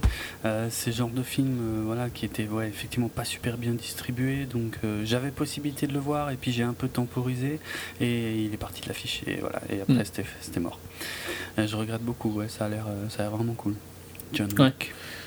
C'est un peu, c'est comme. je dirais pas que c'est comme The Red parce que c'est pas, pas du tout comme The Red 2, mm. mais tu vois, c'est ce, retour à des films plus simples, entre guillemets, qui n'ont juste un seul but. Euh, et ils n'ont pas besoin d'être euh, complètement réalistes sur le monde autour d'eux et tout ça. Hmm. C'est sympa. Ok. Ouais, ok. Euh, ouais, c'était assez court, mais voilà. Je conseille. On enchaîne sur le suivant Ouais, le labyrinthe réalisé par West Ball. Alors le labyrinthe, euh, The Maze Runner en VO, euh, donc c'est l'adaptation du roman euh, du même nom qui fait partie d'une saga, la saga Maze Runner. Parce que tous les romans young adultes sont des sagas. C'est vrai, ça me, ça me fascine qu'ils soient incapables d'écrire une bonne histoire en un tome, mais bon. pardon. Il y a, alors, euh, merde, maintenant je l'ai plus sous les yeux. Il y a, je crois, à l'heure actuelle, trois films. Enfin, non, trois. Euh, j'en suis au livre. Il y a deux suites. Trois livres. Voilà. Il y, a, il y a deux suites, plus un préquel qui est sorti en 2012, et il y a une troisième suite qui est prévue pour 2016. Ça, c'est pour les livres. Euh, donc au niveau du film là, donc c'est l'adaptation du premier. donc c'est, j'ai pas dit le nom de l'auteur, c'est les, les bouquins James, James Dashner. Voilà. Euh, donc euh, ici réalisé par Wes Ball. Alors Wes Ball c'est son début, si je ne me trompe pas, c'est son premier film, mais euh, il s'était fait remarquer il y a quelques années grâce à un court métrage d'animation qui s'appelait Ruine et que j'avais adoré à l'époque, que j'avais même posté sur mon blog. Euh, c'était euh, comment dans un dans un genre de Los Angeles post-apocalyptique, euh, un, jeune homme qui, en moto qui essaie d'échapper à des qui est poursuivi par des drones ou je ne sais quoi. Hmm. Voilà, ça dure moins de 10 minutes. Je, le conseille d'ailleurs, le, court métrage Ruine. Je sais pas, allez sur mon blog, tiens, World vous tapez ruine dans le, dans le moteur de recherche, vous devriez le trouver assez facilement. J'avais notamment beaucoup aimé parce que je trouvais qu'il y avait un hommage à, Terminator 2 euh, et, un peu à l'univers qu'avait créé James Cameron dans ce, dans ce, dans ce court métrage. Quoi. Ça, pouvait presque être un, je sais pas, un petit court métrage sur, euh, sur John Connor euh, après l'apocalypse dans, dans, Los Angeles. Quoi. Bref, il s'est fait remarquer en tout cas grâce à ça. Hmm. Euh, et c'est ce qui l'a mené donc à être choisi pour euh, réaliser l'adaptation du labyrinthe. Alors c'est une histoire euh, dystopique, mais non. Alors attends, j'ai moins de problèmes sur ce coup-là, parce que je trouve que par contre la qualifier de dystopique, c'est presque un spoiler en soi en fait. Parce que le, concept de base, c'est des jeunes gens euh, qui, euh, voilà, il y en a un qui arrive tous les mois par un ascenseur. Euh, ils sont donc dans une clairière entourée de, hauts murs, et en fait, au-delà de ces murs, il y a un, un labyrinthe géant dont personne n'est jamais sorti. Ils savent pas pourquoi ils sont là, ils savent pas. comment sortir, ils savent pas, ils ont, ils ont perdu la mémoire, ils se rappellent à peine de leur prénom. Euh, et voilà, et on n'en sait pas plus. Et pour moi, ça c'est plus proche d'un film comme Cube, ce bon vieux Cube. Euh, mhm. Mais tu vois, il n'y a, pas, a pas trop d'autres contextes en fait. Donc de là à qualifier ça de dystopie, c'est que tu vas déjà plus loin dans l'histoire en fait. Oui, tu vas plus loin, ouais. Voilà, c'est pour ça que je faisais ça. Tu sous-entends qu'il y a quelque chose d'autre. Ouais, euh. Bah, je sais pas, après le, casting. Il est assez bof, hein, franchement. Si, si, bah, moi, j'ai vu le film il y a assez longtemps. Euh, non, je les connais pas non plus, mais j'ai pas trouvé qu'il y avait vraiment le, euh, le protagoniste principal, donc euh, joué par Dylan O'Brien. Mm. Je l'ai pas trouvé très attachant, quoi. Tu vois, il est, il a un petit peu un côté hautain et arrogant qui passe assez mal. Ouais, ils sont, ils sont pas mauvais dans l'ensemble, mais un peu caricaturaux. Ouais. Je dirais. Mais ils sont pas. C'est pas horrible, quoi. Mais ils sont pas, ils sont pas ultra doués non plus. Enfin, c'est pas, pas des grands acteurs, quoi. non, disons que par rapport, tu vois, que tu, que tu n'aimes ou pas les autres. Euh, les autres, euh, les autres enfin les autres adaptations de romans de young adult, que ce mm. soit Twilight, Hunger ou Divergent, mm. ils avaient chacun pris des acteurs qui euh, qui avait un certain background quand même, tu vois. Jennifer Lawrence pour Hunger, mm. euh, Shailene Woodley et Pattinson et euh, Kirsten Stewart sont pas des mauvais acteurs. Euh, mm. Twilight les utilise pas du tout, mais ils peuvent être très intéressants. Elle est très intéressante dans Sils Maria, il a déjà été très intéressant dans certains films. Mm. Il était intéressant dans The Road, même si je n'étais pas fan de toute sa performance. Il est... On voit qu'il a quand même une, variété de, de, pouvoir jouer. Quoi. C'est bien The Road, hein, le, je crois, oui. Le film euh, australien, là. Ah, euh... Avec Guy Pierce. Ouais, je crois que c'était ça. Je l'ai pas vu, donc euh, je suis pas sûr. J'ai un petit doute si c'est The Road ou non, The Road. The Road, c'est autre chose, c'est le truc. Ouais, c'est euh, ouais, le, ouais, ouais, c'est justement, c'est pas The Road. The Rover? Soit The Rover, ouais, c'est hmm, ça. Ok. Euh, ouais, donc là, je trouve qu'ils ont pris aucun, aucun je sais pas, il n'y a pas d'acteurs qui sont pas forcément connus mais qui ont un certain background euh, hmm. doué derrière, j'ai pas l'impression Il y, a juste Thomas Brody Sangster, en fait, celui qui joue Newt. Euh, bon, j'ai passé tout le film à me dire, mais putain, où est-ce que je l'ai déjà vu? Et c'est, il a, fallu que je fasse la recherche parce que ça m'est jamais revenu et euh, il, est, il, est, il est dans les dernières saisons de, Game of Thrones, quoi. Ok. Comme la fille. La, la, fille qui joue Teresa, c'était une actrice de Skins. Ok. Euh, dans le, du cast original de Skins, donc euh, celui où il y avait aussi. Euh, comment il s'appelle encore lui? Le, Un autre acteur qui était dans Warm Bodies. Ah oui, acteur masculin. oui. Je sais plus son nom. Ok, mais tu vois. Nicolas Hoult. Nicolas Hoult, voilà. donc, elle fait partie de ce cast-là. Mm. enfin, voilà. De toute façon, j'ai rien d'autre à dire sur le cast. Juste qu'ils m'ont pas, ils étaient pas fascinants quoi. Non. Mais j'ai pas non plus euh, une grosse critique à faire. Ils étaient un peu caricaturaux comme tu disais. Mm. Euh, mais vas-y, je te laisse enchaîner. Ah. Euh, je, sais pas, je sais pas ce que tu penses sur le film. ok. Bah écoute, j'ai trouvé dans les adaptations, parmi les adaptations récentes de, de, de romans young adult, c'est de loin le moins insupportable. Euh, bizarrement, tu vois, je m'attendais vraiment à rien de ce film. Euh, mais vraiment, vraiment, je mm. m'attendais à rien du tout. C'est beaucoup mieux que Divergent. Ah oui, oui. Euh, qui était insupportable. Totalement. bon, je ne vais pas discuter d'Hunger Games parce que je trouve quand même toujours que le premier Hunger Games était intéressant. Oui, je et j'ai pas détesté le troisième autant que toi. Donc, mais, mais par contre, ouais, ici, je sais pas, j'ai passé un bon moment au final. Il y a eu une tension qui se crée à un moment. Et ouais, ça finit sur un cliff, mais qui bizarrement me donne envie d'aller voir le deuxième. Ouais, oui, oui.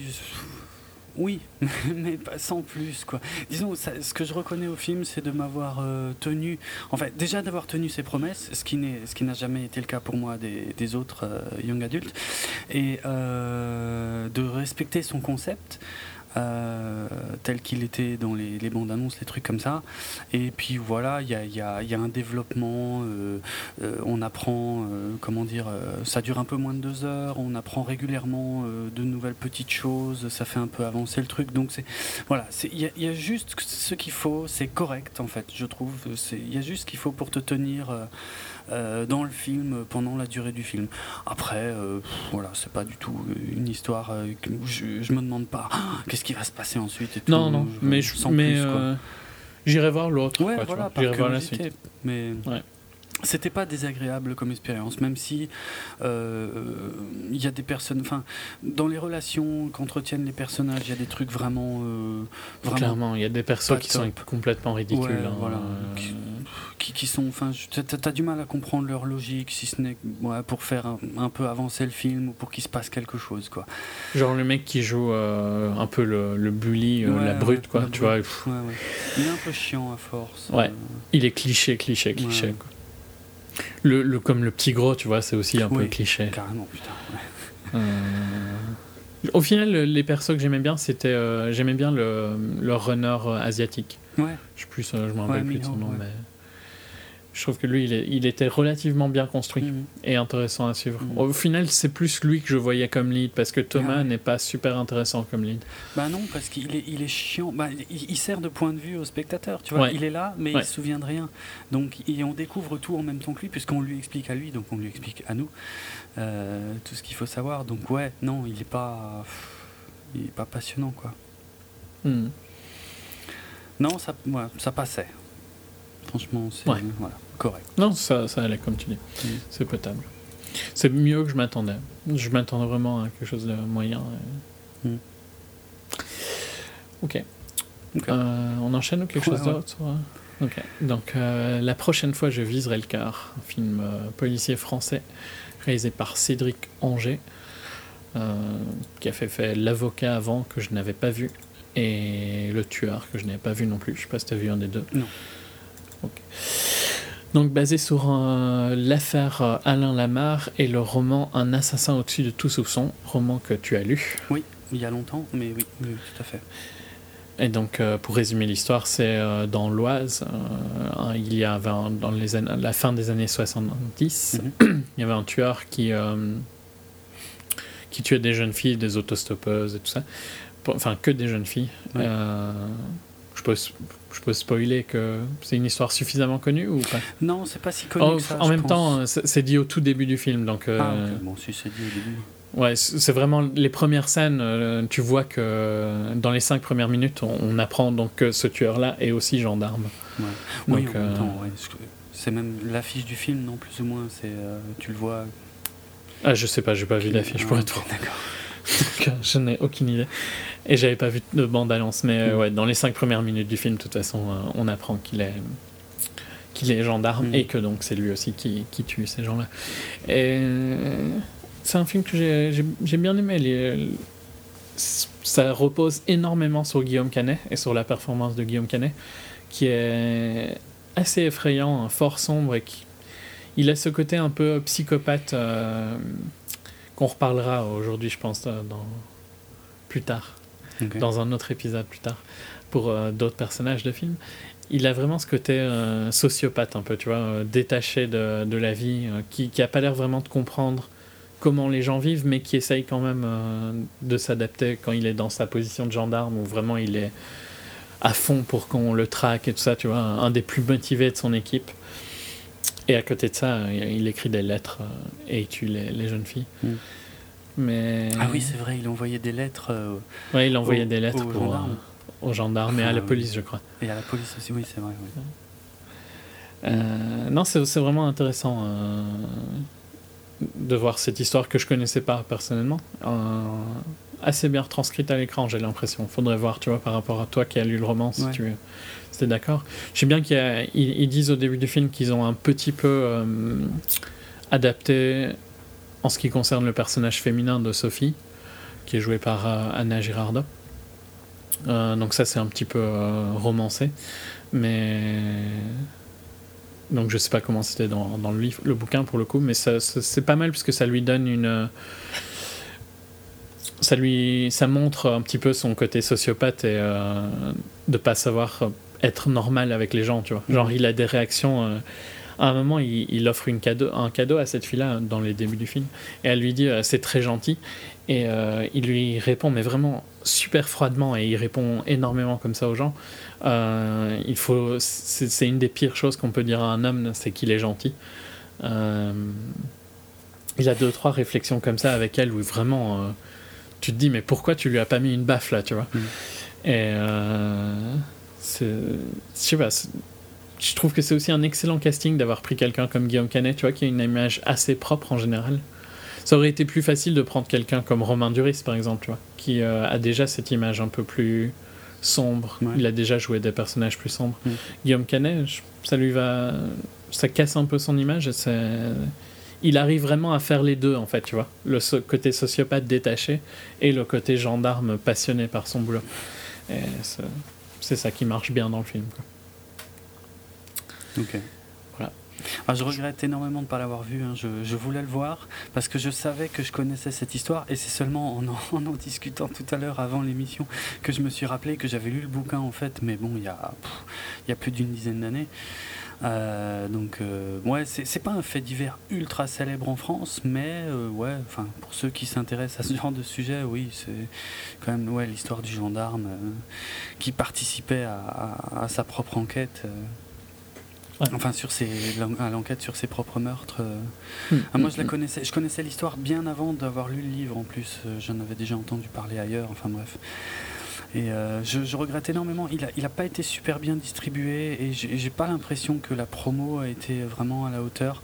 et j'avais, j'ai pas eu la possibilité en fait de le voir dans des petit cinéma, euh, ceux où je vais le plus, parce que j'ai un, gros multiplex à ma disposition que je que j'ai en horreur absolue. Je, déteste y aller. En plus du fait que ça coûte une fortune, je, trouve que les conditions de projection ne sont pas toujours idéales. Euh, donc je, voilà, j'essaie de ne pas y aller et en fait, ben là, euh, ce film n'a pas été projeté ailleurs que dans ce gros ciné. Alors que je, pense que pour le coup, tu n'aurais pas eu de problème dans la projection de ça. Tu vois, ça reste un film. Euh. C'est vrai que c'était un, pour le coup, plutôt un petit film, ouais, mais bon. Ouais, j'aurais dû, ouais. Hmm. J'ai zappé. Honnêtement, j'ai zappé. Hmm. J'aurais dû aller le voir dans le multiplex et puis. J'ai laissé passer et puis euh, pas l'impression qu'il soit resté très longtemps à l'affiche non plus. quoi. C'est dommage. Ça m'intéressait. Oui, il est sorti il y a un petit temps. Moi, je l'ai vu très tard par rapport à sa date de sortie. Ouais. Ok. On enchaîne sur quelque chose de plus léger. Oui. Euh, Astérix, le domaine des dieux. Adaptation euh, du 17e album du même nom. donc des aventures d'Astérix, réalisé par Alexandre Astier et Louis Clichy, euh, co-scénarisé par euh, Alexandre Astier, Jean-Rémy François et Philippe euh, Lazebnik. Et on peut noter au niveau des doubleurs le dernier travail de doublage de Roger Carrel, qui est, je pense pour beaucoup de gens, la voix historique d'Astérix, en tout cas en, animation. En animation. Mm. Des nombreux, des nombreux films d'animation qu'il y a déjà eu. donc ça fait extrêmement plaisir, je vais commencer par ça, que Roger Carrel reprenne ce rôle, même si bon, il a 86 ans, il est a priori malade, euh, il a bien mérité de prendre sa retraite euh, maintenant, et même si ça me fait chier que ce soit pas lui qui fasse 6PO, c'est 3 PO dans futur Star Wars, il mérite largement de prendre sa retraite. Il a fait des dizaines et des dizaines et des dizaines de doublages de grande qualité euh, depuis très longtemps. Donc voilà, ça, c'était un, je pense, un bon choix. Je sais pas d'où ça vient, d'Astier, j'imagine, euh, de, rappeler, euh, de rappeler Roger Carrel pour ça, quoi. Puisque j'imagine qu'il a aussi grandi en regardant les, films d'animation, euh, les vieux films d'animation d'Astérix. son collègue Louis Clichy, en fait, dont on n'a pas assez parlé, mais enfin je comprends un peu pourquoi, parce que Astier est plus connu forcément et plus vendeur. Mais bon, euh, je trouve que Louis Clichy a quand même beaucoup à voir avec la qualité du film. Euh, Louis Clichy, donc, euh, c'est un animateur qui a travaillé chez Pixar. notamment, enfin surtout en fait sur deux films, d'après ce que j'ai trouvé, c'est Up là-haut et mm. Wall-E. Un, des meilleurs Pixar, hein, je trouve. Je sais pas, j'ai pas vu. je, crois que je t'ai déjà dit de le regarder. je n'ai vu que Wall-E, hein. de toute façon c'est pas compliqué en, en, Pixar. Enfin je crois. Attends. T'as pas vu Toy Story c'est incroyable. incroyable, c'est sur Netflix. Hein. Ouais, bah, depuis que c'est sur Netflix, je me dis, ah, enfin, peut-être pouvoir m'y intéresser. Ça fait tellement. Non, mais le pire, c'est que ça fait longtemps que je veux les voir, mais bon, je. Oui, surtout que c'est excellent. Mais je, ouais, bon, je zappe euh, souvent les films bah, d'animation aussi. Euh, non. Euh, c'est pas le sujet. Ouais, ouais.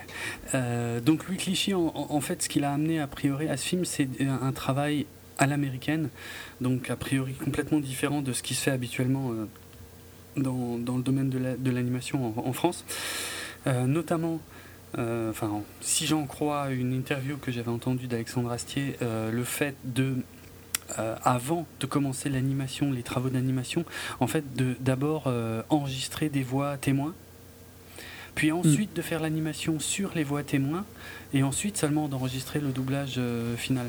Et a priori, les, voix témoins, d'après Astier, hein, ça ne s'était jamais fait en France. Et, c'est vrai que ça, ça, change beaucoup, quoi, je pense, dans la manière d'aborder euh, ben, le travail d'animation.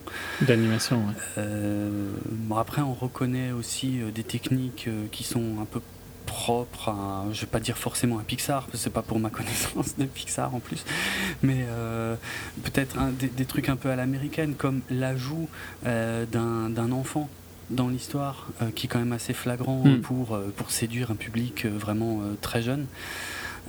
pourquoi pas? C'est un peu c'est un peu gros, mais enfin c'est pas atroce non plus. sinon, de toute façon, l'animation en général, moi je l'ai trouvé vraiment très bonne. Très bien, ouais. Après, voilà, j'ai entendu. On n'est quand même pas au niveau de Pixar, tu vois. Non. Non. mais bon, c'est pas C'est pas aussi propre. Ah ouais. Non, voilà, c'est pas les mêmes moyens. mais c'est en fait quand je critique ça, c'est plus parce que ça a, été vendu comme ça. Ça a été vendu comme ça, tu vois. Euh, j'ai lu ces trucs-là après le film, hein, parce que, en fait, ce film me tentait pas spécialement, parce que je suis pas un méga fan d'Astier, je suis pas un fanboy d'Astier, qui est quand mm. même quelque chose qui est super courant hein, dans notre génération. Bah, ouais, je sais. Je, je suis pas du tout non euh, plus un fanboy d'Astier. C'est pour ça, ouais, je trouve qu'on en fait souvent trop à son sujet. C'est pour ça que je me permets d'insister sur Louis Clichy euh, dans ce cas. Mais donc, euh, ouais, pourquoi est-ce que je dis ça? Ouais, donc, euh, j'ai été le voir plus parce que j'avais entendu des bonnes choses. Je crois que tu m'avais dit que ça avait l'air intéressant. donc, euh, bon, je me suis dit, allez, je vais aller le voir. Mm. C'était facile d'aller le voir pour moi, d'un point de vue. Les films en, en, en, français sont plus faciles à voir pour moi que les films en VO, quoi, mm. forcément. Et j'ai été, ouais, j'ai été fort surpris, c'était très sympa et tout, mais c'est pas au niveau de Pixar. Quand j'ai lu que certains comparaient ça d'un point de vue purement technique, non. Non. Mais bon, c'est compréhensible aussi. Hein, ils ont, euh, ça coûte de la, purement d'une raison technique, quoi. Ça coûte de l'argent d'animer euh, quelque chose super propre. C'est clair. Là, c'est une coproduction euh, franco-belge. Hmm. Euh, donc, ouais, c'est pas du tout les mêmes moyens que, que, les gros studios américains. Donc, mais je trouve que c'est tout. Même si c'est 30 millions quand même, donc c'est pas rien, 30 millions d'euros. Mais bon, c'est pas. Le résultat est, pas honteux, loin de là. Hein. Non, non, pas du tout. Très bien, donc. Euh. Pas du tout. En fait, c'est un peu, je, je trouve. Euh, c'est dans les critiques françaises. Il n'y avait pas hmm. besoin en fait de comparer à Pixar, hein, je trouve. c'est un bon film d'animation, point barre. C'était pour la promo, j'en suis sûr, quoi. Ouais, probablement. Mais... Euh, l'adaptation de l'album que, que j'ai lu de nombreuses fois quand j'étais môme, que j'ai relu pour le coup, mais je me souvenais de tout en fait, euh, est, plutôt bonne, même si en fait bon, c'est une adaptation quasi ultra fidèle dans la première moitié du film, euh, beaucoup moins fidèle dans la deuxième moitié du film où là ça part sur une extrapolation, mais mais c'est pas, enfin il y a rien de choquant, hein, c'est pas, ça trahit pas du tout le, le, récit d'origine. L'esprit. Ou voilà ou l'esprit. Euh, voilà, bon, j'ai passé un bon moment, ça dure 1h25. Euh, ouais, c'est très court. C'est, ouais, mais c'est bien, tu vois, c'est rythmé, euh, c'est, assez drôle. Il euh, y, y en a pour tout le monde, franchement. Il y en a pour les tout petits, pour les jeunes, pour les adultes. voilà, des références qui parleront à plus ou moins à certains types de publics. comme Oui, sans personnellement, je suis pas un fan d'Astérix, tu vois, c'était pas ma BD d'enfance, quoi. Mm. Euh, dans le sens j'ai bien plus de nostalgie avec Tintin. Euh, ça doit être purement une question d'origine, hein, je pense. Hein, oui, oui, euh, donc moi j'ai jamais été un grand fan d'Astérix, mais voilà, je, je, passais un très bon moment. C'était très léger, c'était très. Le fait que ce soit très court, ben, c'est sympa quoi, parce que. C'est voilà. C'est. Ce n'est pas. C'est peut-être un peu trop enfantin. J'aurais peut-être espéré quelque chose d'un tout petit peu plus adulte. Mais en même temps. Ouais, je sais pas. C'est comme la BD, moi je trouve c'est bien, ça parle un peu à tout le monde. C'est pas choquant. Y a pas, ils ne, ils ne sont pas partis. Et dans un sens, je peux le critiquer comme le, le, le louer. Tu vois, je trouve que c'est, c'est assez bien qu'ils n'aient pas succombé à ça, de faire un film d'animation pour adultes, quoi. Ouais, ouais, tout à fait. Là, au final, c'est un film d'animation pour toute la famille mm. et ça devient relativement rare parce qu'un film comme, euh, comme Lego, que j'ai largement euh, préféré entre les deux, euh, mais c'est, Lego, ça s'adresse quasiment que à, nous, quoi. Ou Wacky Ralph, il y a deux ans, mm. pareil, c'est des films qui s'adressent aux adultes et puis bah, si les enfants s'amusent bien en même temps, tant mieux, mais c'était pas important, quoi. Mm. Donc, euh, ouais, pour le coup. Euh, non, c'est une belle petite réussite. On reconnaît bien le style d'Astier, hein, avec euh, des personnages qui râlent beaucoup. qui, enfin, il y, a des scènes avec les Romains, on est. Hmm. C'est quasiment du Camelot. Hein, mais, après, c'est pas gênant. C'est pas. Il y en a pas. Voilà, c'est pas que ça, quoi. Non, non, ça, ça, ça, se prête assez bien. Enfin, l'équilibre est relativement bien. Hmm. Bon, il y a énormément de doubleurs connus. Moi, je sais pas pas, pas, faire toute la liste, mais voilà quoi. Je... Ça fait longtemps que je me suis totalement désintéressé. Moi, moi Astérix, c'est vraiment une BD d'enfance. Hein. Je veux dire, j'ai passé toute mon enfance le nez dans euh, les Astérix et les Lucky Luke. Je les lisais, je les relisais, je les mm. relisais, je les re, re, relisais sans cesse. Euh, et ça... Moi, c'est plus Tintin, quoi, pour le ouais. Et, ça, ça, fait longtemps que je me que, que, je prête plus du tout attention à ce qui sort au niveau d'Astérix euh, au cinéma. Et j'avoue même avoir euh, raté euh, Astérix et les Normands, je crois que c'était le dernier film d'animation, mais animation traditionnelle, qui est mm. sorti il n'y a pas si longtemps, il me semble. je l'ai pas vu, donc ouais, je, ça je sais pas. Les films live, honnêtement, j'ai arrêté au deuxième. Je fais partie des trois Français qui n'aime pas du tout euh, Astérix Obélix euh, Mission Cléopâtre. Euh, je sais, on n'est pas nombreux. J'ai jamais, jamais réussi. Vous avez un club? Ouais, on se réunit tous les mois pour dire à quel point on est persécuté par, par ceux qui adorent ce film. Euh, non, mais j'ai jamais réussi à me faire au, mélange en fait euh, de, grosses déconnades, euh, grosses comédies avec des tas de références à plein d'autres trucs que, que j'aime que j'aime beaucoup hein, comme style. mais oui, parce que c'est un truc que t'aimes bien d'habitude. mais, mais de mélanger ça avec Astérix. En fait, mon problème avec Mission Cléopâtre, c'est que c'est pas un film d'Astérix et j'arrive pas à le kiffer en fait à cause de ça quoi. C'est trop bizarre. Il y a un mélange des genres, j'arrive pas à m'y faire quoi. Je, ça passe pas. Je vois. Et donc, euh, du coup, euh, le, bon, après, de toute façon, les, ceux qui sont sortis après avaient l'air euh, pathétiques, et a priori, ils le sont. donc voilà, non, j'étais content, ça m'a replongé dans l'Astérix dans que j'aimais bien, que, je reconnaissais. Hmm. Et on, avec Roger Carrel, hein, en plus, ça aide beaucoup. Donc non, non, ouais, vraiment, vraiment chouette, un bon, super bon petit film d'animation, même si c'est pas un genre de cinéma euh, que je connais euh, particulièrement bien en fait au final. Mais bon. À tort. À tort, clairement. Je, je, je... Euh, parle des films d'animation, images de synthèse. Hein. J'en ai vu très peu, mais vraiment. Mmh. Ouais, non, mais, mais quand je dis à tort, c'est vrai, quoi. Mmh. Parce que tu rates plein de trucs, en fait. Pour toi, tu vois, c'est dommage. J'en doute pas. Mais euh, enfin ouais, je. Mais c'est pas la première fois que je te le dis. C'est ah pas la. Je ne suis pas la première personne qui te le dit. Non, c'est clair. Donc, euh, J'ai même pas d'excuse valable euh, pour n'avoir jamais vu aucun Toy Story. Quoi. C'est juste une question de d'opportunité.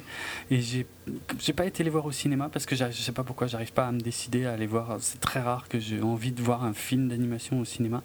Wally, c'est le seul, je crois, quasiment.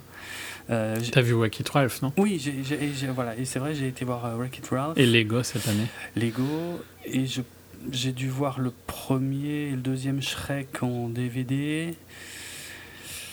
Et franchement, je crois que c'est à peu près tout. J'ai jamais vu. Mais il y a des excellents Pixar. Jamais vu l'âge de. Ratatouille. Euh. Jamais vu tout ça, ouais. Je... Mais quand j'en aurai l'occasion, j'essaierai de les voir. Hein. C'est pour ça que j'ai même pas de bonnes excuses. En fait, je peux même pas dire non, mais ça m'intéresse pas. Si, en plus, c'est que ça m'intéresse un petit peu, en fait, mais je sais pas. Il y a un truc. Bon, ouais. C'est pas, tout à fait, pas tout à fait comme le cinéma traditionnel, alors j'arrive pas à me décider. Bref. Euh, on fait mon. C'est pas important. Passons à autre chose. ouais, voilà. ok, ouais, bah, C'est honteux et tu devrais être lynché, mais. Je suis assez d'accord. Ah, Siri, c'est pas le moment. N'importe quoi. Siri est même d'accord avec moi. Ah, Siri, en même temps, s'il marchait bien, ça se saurait. bon. Passons, je te laisse parce que là j'ai vraiment mais alors rien à dire, tu vois. Je, pense que je vais être très très silencieux. Je, n'étais même pas fan de l'original pour le coup, moi. Donc. Euh. Je trouve que l'original est très surcoté. Honnêtement, même si je l'aime bien. Euh, voilà. Alors donc on va parler de Dumb and Dumber 2. Euh, donc la suite. Dumb and Dumber 2, ouais. qui n'est pas écrit tout. Non, oui, enfin ouais, c'est. Mais en français c'est pareil, hein, c'est 2 DE. Donc pour, ah, une fois c'est bien. Ça, c'est bien ça garde le, gag, voilà. Euh, donc la suite, évidemment, de Dumb Number, euh, sortie en 1994, qui avait déjà connu un prequel. Euh, je sais plus trop quand c'était sorti, évidemment. il n'y a pas très très longtemps, hein, il me semble. Euh, c'était en 2003, voilà, 2003. C'est ouais, ah plus, plus que je pensais. franchement, c'était atroce le prequel. Je ne conseille ça à personne. Vraiment, c'est euh, c'est l'un des films les moins drôles, l'une des comédies les moins drôles que j'ai vues de toute ma vie. Je n'ai jamais ri, jamais, jamais, jamais. À, aucun moment euh, de, de, ce prequel atroce qui, qui, était censé donc nous montrer Harry et Lloyd euh, quand ils étaient ados. Mm. Euh, le film original, donc lui, est, culte. Il est, bon, moi je trouve que ça passe encore assez bien, même si c'est pas, c'est pas mon film préféré des frères Farelli, hein, de loin pas.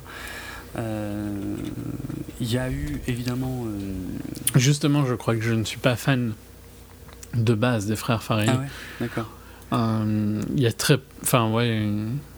Ah, quand, quand j'étais jeune, j'aimais bien There's Something About Mary, hein, Mary, à tout prix, forcément. Mais il y a un côté humour un peu trop pipi caca et un peu trop con que j'ai vite qui m'a vite saoulé en fait tu vois. Donc euh, ouais et puis en plus, ils n'ont plus fait grand chose hein, depuis. Ben non, euh, non, c'est clair, ils avaient explosé avec Dumb and Number en 94, ouais, et encore plus en 98 avec la consécration avec Marie. Mais après, ouais, c'est vachement redescendu. Je vois pas de. J'ai la liste sous les yeux, mais je vois pas. De... Ouais, non, bah, Irène, ouais, c'est le ben, dernier que je dirais presque connu, quoi. Il y a Fou d'Irène en 2000, et c'est celui-là mon préféré par contre. Hein. Euh, je, je, trouve que Jim Carrey est, est absolument extraordinaire parce que comme il joue deux, enfin deux personnages, il joue un personnage qui a une double personnalité et enfin c'est du pain béni pour un mec comme, comme Jim Carrey quoi. Je veux dire, il, il est extraordinaire dans les deux quoi. Quand il est le mec super gentil, un peu concon, euh, il est génial et quand il devient un vrai psychopathe super ah, violent. c'est un, grand acteur. Hein, mais je trouve que dans ce film, il va, il va vraiment très très loin. C'est justement en fait, je crois que c'est peut-être un peu un des trucs qui m'énerve avec les frères Farrelly. Pour le coup, il faudrait que je revoie Irène, parce que j'ai vraiment pas ce souvenir-là mm. que tu as. Euh, et c'est peut-être ce qui m'énerve à, à, cette, euh, à cette suite, c'est que j'aime pas ce que ça fait à des acteurs comme Jim Carrey, tu vois. Je trouve qu'il mérite mieux, quoi, en fait. Ah oui, bah ouais. Mais en même temps, euh, Jim Carrey, ces dernières années, il a fait quoi? Pas grand chose, mais.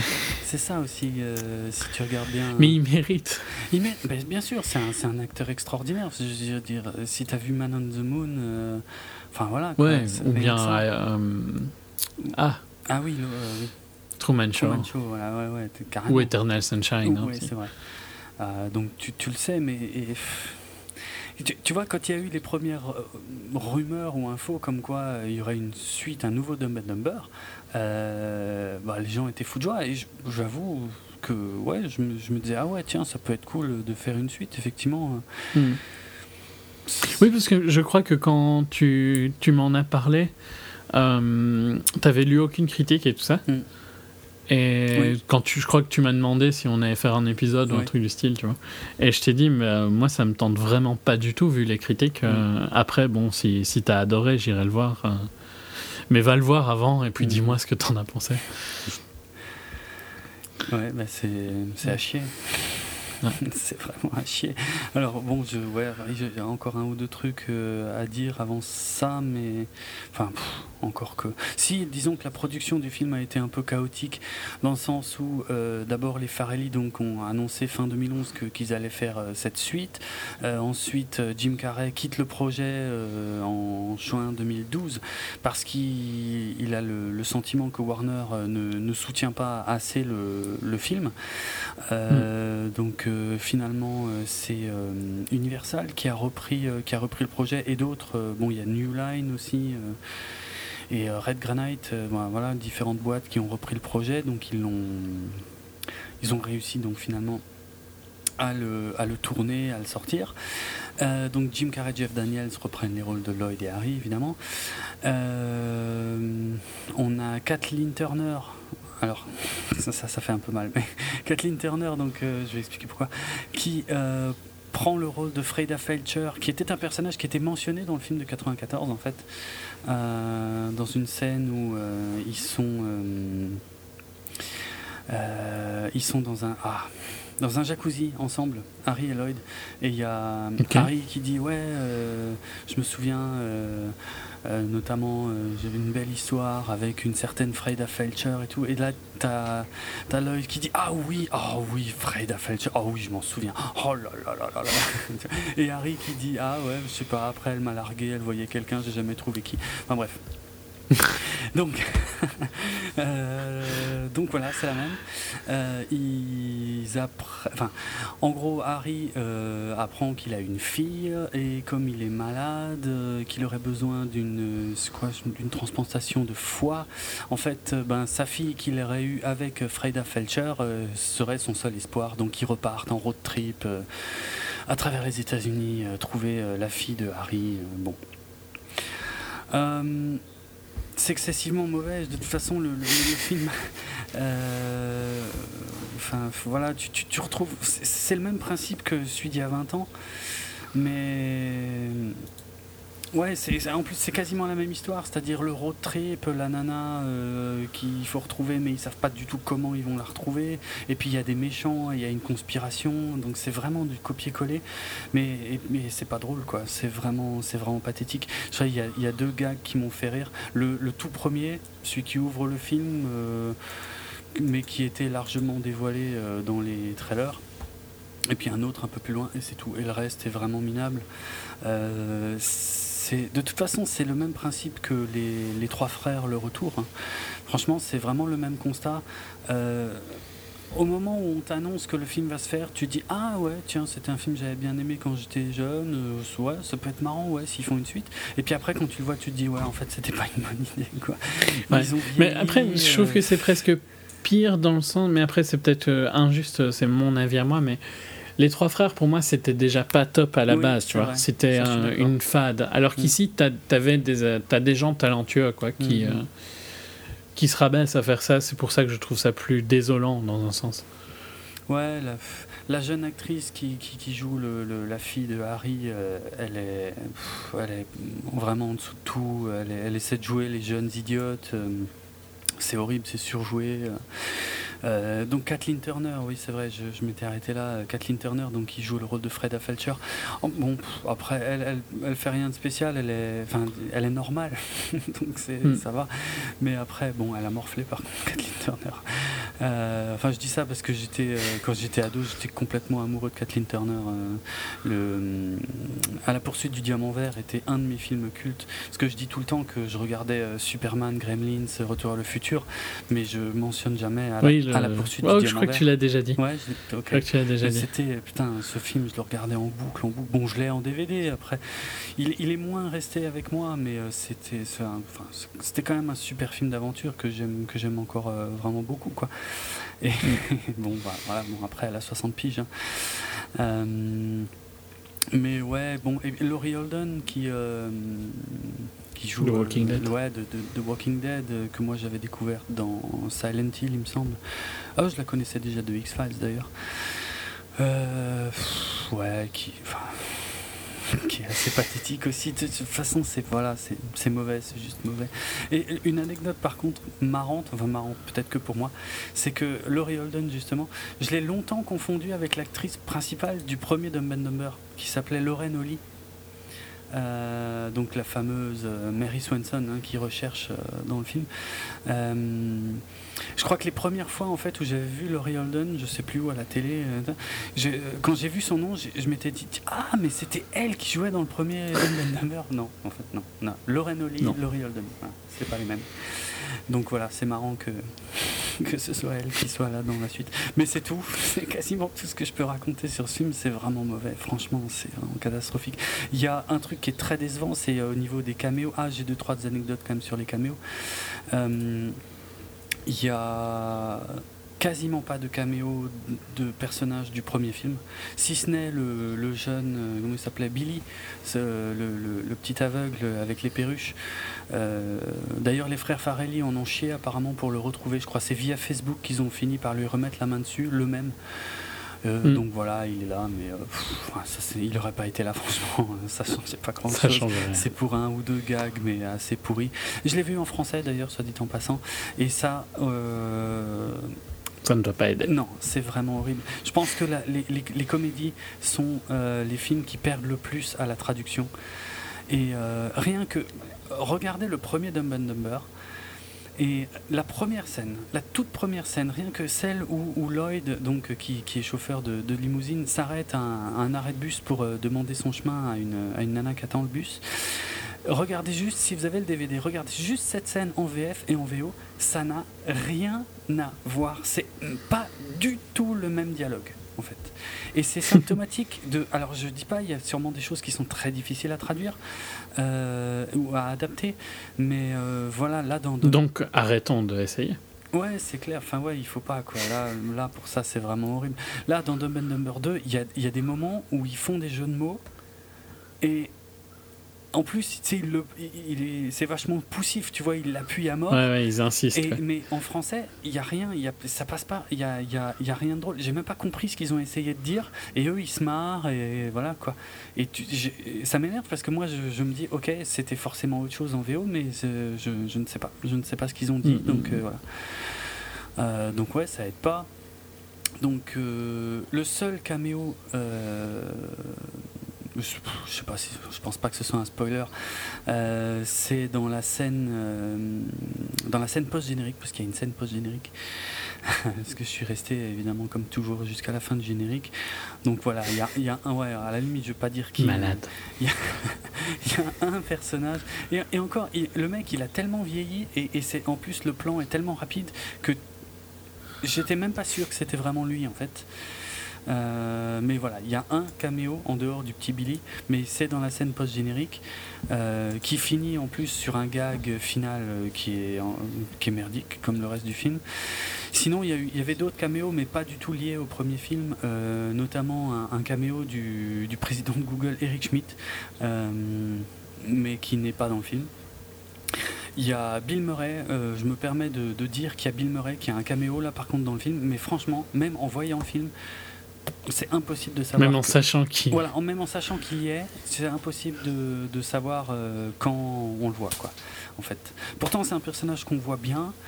Euh, d'ailleurs, c'est un gars qu'on connaît, euh, Bill Murray, quoi, tu vois. Ouais, mais, mais tu peux pas le reconnaître en fait. Il a, il a, il a un truc sur la tronche et voilà quoi. C'est, c'est presque comme le caméo de, de Peter Jackson au début de Hot Fuzz avec le costume de Père Noël. tu, tu sais pas que c'est lui. Si tu sais pas. Voilà, tu peux pas le reconnaître. Donc, j'ai de gros doutes sur l'intérêt de ce genre de caméo. Euh, après, voilà, faites, faites une recherche si vous voulez vraiment savoir quel est le caméo de Bill Murray, mais franchement, ça n'apporte rien et je vois même pas l'intérêt d'avoir mis Bill Murray euh, là-dedans parce que il fait un caméo. Il n'est pas lié à la franchise, quoi. Non, voilà, pas du tout. Non, il est, euh, alors non seulement il n'est pas lié à la franchise, mais si vous avez vu le film, vous, vous comprendrez de quoi je veux parler. Il fait le caméo, un caméo dans le, dans un rôle qui est lié à une autre franchise en fait. Un personnage extrêmement célèbre, extrêmement connu, euh, issu pas du monde du cinéma mais des séries télé. qu'on voit dans l'appartement de Harry. Voilà, comme ça, je, je, peux vraiment pas en dire plus. mais ce personnage. Je suis complètement perdu, tu vois. bon, ok ce personnage en fait est très célèbre et très connu, mais il n'est pas du tout lié à Bill Murray. Donc vraiment, je, je, comprends ni l'apparition du personnage dans le film, ni le fait qu'ils aient pensé que, ce soit Bill, Murray. Parce que franchement, je comprends rien à ce caméo. voilà. Et euh, pour finir euh, sur les caméos, il y avait aussi euh, Jennifer Lawrence, la fantastique et, très constante Jennifer Lawrence, qui avait déclaré qu'elle était une énorme fan de Dumb and Dumber, qu'elle voulait absolument un caméo dans, la suite et tout. Alors il y a deux versions. La première version, c'est que ils n'ont jamais réussi à se mettre d'accord, à trouver un emploi du temps correct pour qu'elle puisse filmer ses caméos et donc ça ne s'est pas fait. La deuxième version, c'est qu'elle a filmé ses caméos. Donc elle, elle aurait joué euh, donc une version jeune de, de Freda Felcher, donc le personnage de Kathleen Turner. Et, euh, et en fait après, elle aurait demandé à ce que ça ne soit pas, enfin que ça ne, reste pas au montage. Mm. Donc voilà, on voit deux fois une jeune Freda Felcher dans le film de dos et après certainement tourné par quelqu'un d'autre. Et voilà, c'était ce personnage-là que devait euh, faire euh, jouer Jennifer. Est-ce que ça ne s'est pas fait? Est-ce que ça s'est fait, mais qu'après elle a changé d'avis? Ce qui, moi, me semble surprendrait pas du tout, vu tout ce qu'on apprend sur elle. Euh, voilà. Mais ouais, mais sinon, le film en lui-même, c'est vraiment mauvais, quoi. C'est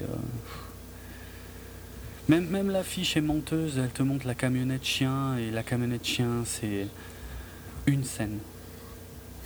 Et, c'est, ça doit être deux minutes du film à, tout casser quoi. Et le film dure près de deux heures, c'est, c'est, dur quoi. Je veux dire, quand ils sont jeunes, à la limite. En fait, ce qui est drôle avec ces personnages, c'est qu'ils sont ultra cons, et, mais, mais, surtout qu'ils sont confrontés à des gens normaux et, que, et qu'ils n'ont aucune retenue. Et c'est ça qui marche assez bien dans le premier film. Là, avec l'âge, et puis le, un scénario qui est quand même assez merdique, euh, ben ça marche vachement moins bien quoi. Je veux dire, à un moment, pendant toute la dernière partie du film, ils sont confrontés à beaucoup, beaucoup, beaucoup d'autres personnages et qui les laissent faire, en fait. Ils font n'importe quoi et, les, autres ne réagissent quasiment pas, en fait. Et c'est enfin, chiant, quoi. C'est justement mm. la réaction des autres qui est, qui est assez drôle. Euh, bon, voilà, quoi. Allez, je vais pas faire plus long. Mm. C'est très mauvais. C'est très mauvais. Ça va. Euh, moi, je vais enchaîner sur un autre film français, euh, La French, donc euh, réalisé par Cédric Jiménez et avec notamment Jean Dujardin et Gilles Lelouch, qui raconte donc euh, ben, le, la French Connection euh, dans les années fin des années 70. Enfin non, dans les années 70 même tout court, il me semble c'est toute la décennie.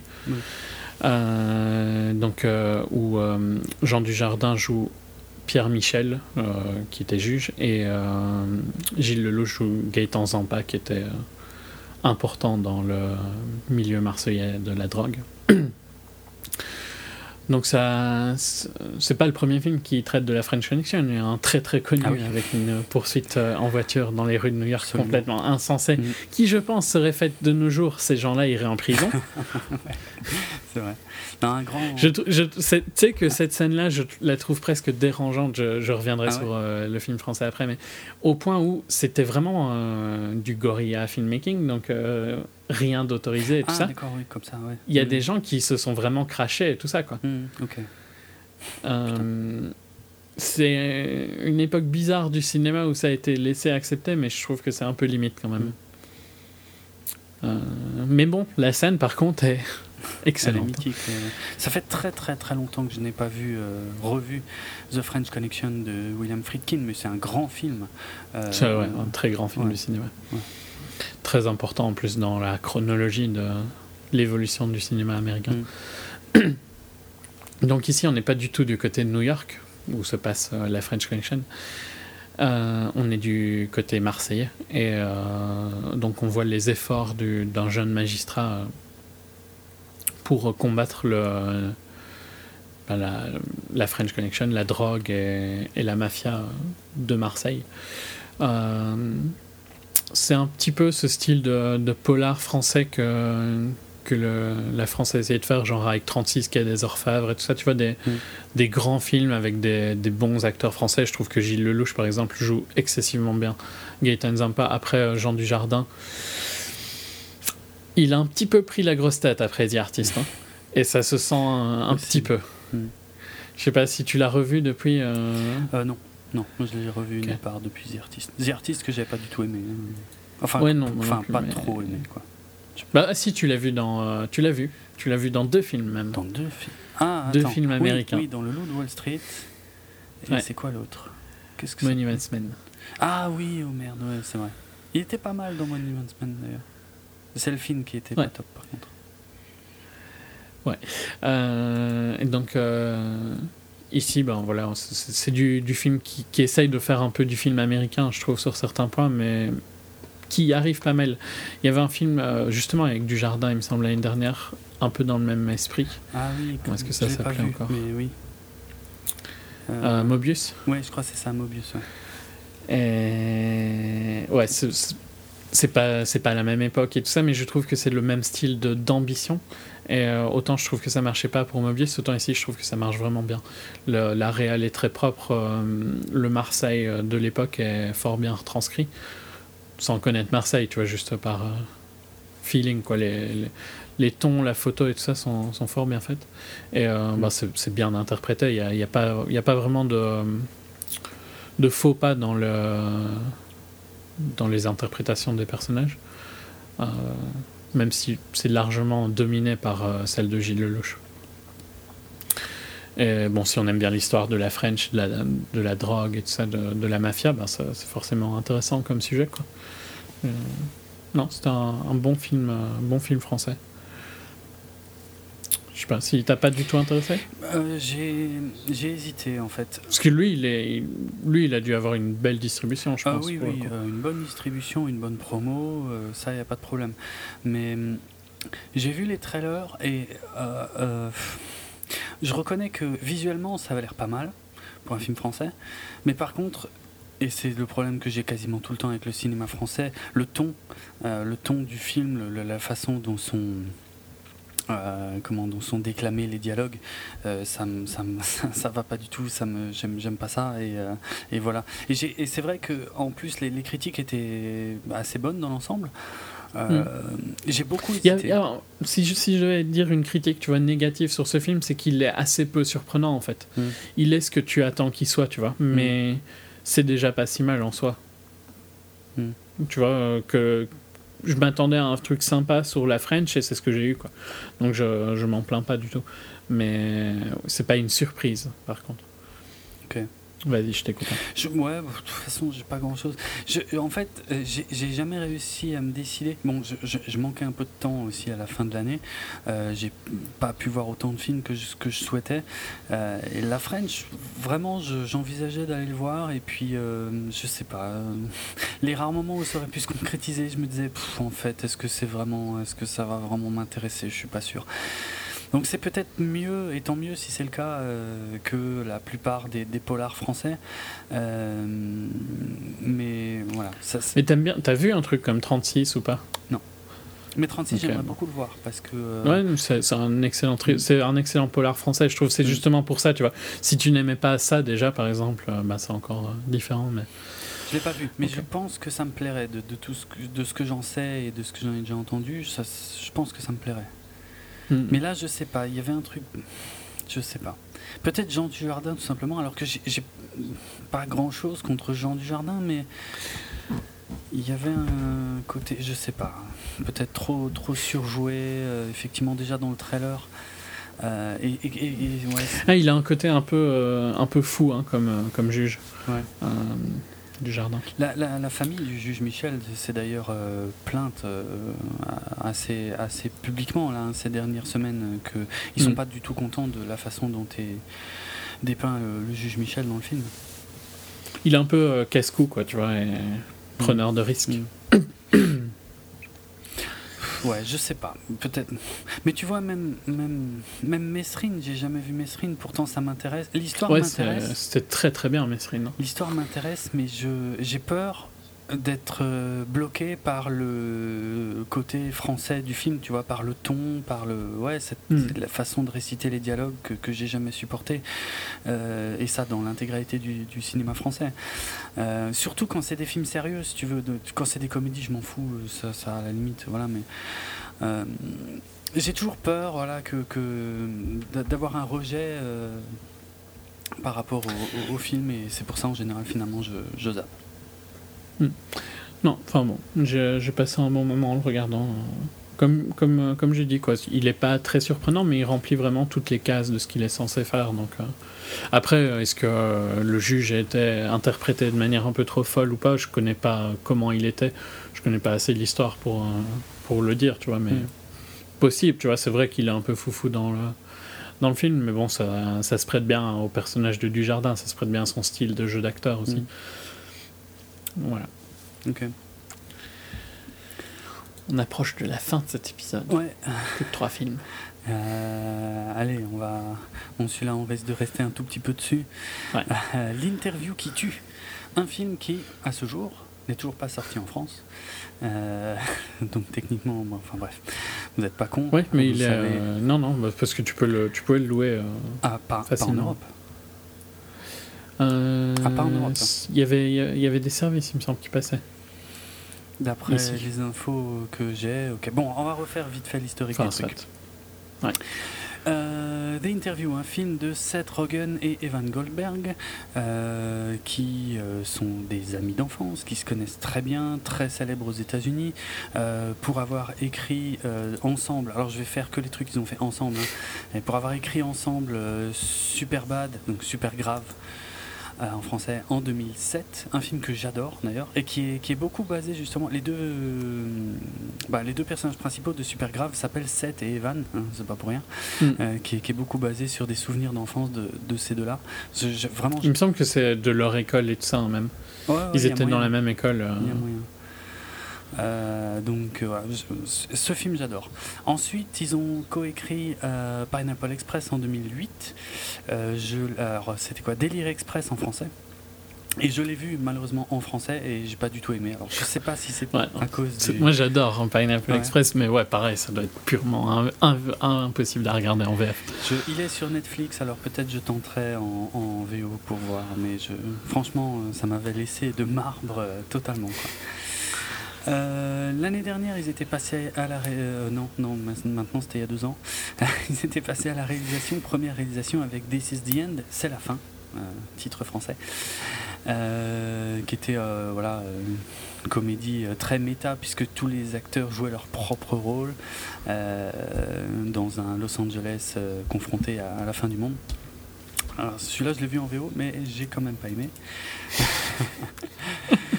Euh, enfin, pas aimé. Disons que c'était pas. ouais, je me suis un peu fait chier, quoi. Et il y avait quelques gags sympas, mais bon, sur l'ensemble du film, c'était, ça pesait pas lourd. Et donc, euh, leur second film en tant que réalisateur, The Interview, l'interview qui tue donc en bon français. Euh, un titre que je trouve vraiment à chier. Alors, vraiment, à chier. Alors, le projet remonte assez loin, puisque hum, en fait, à la base, ils avaient donc euh, eu cette idée de faire un film euh, sur euh, un journaliste à qui on demanderait d'assassiner un, grand dirigeant, si, possible, un, quelqu'un de méchant. Ils avaient donc choisi Kim Jong-il, et, puis, et puis Kim Jong-il est mort. Et, euh, et c'est son fils Kim Jong-un qui a pris euh, la tête de la Corée du Nord.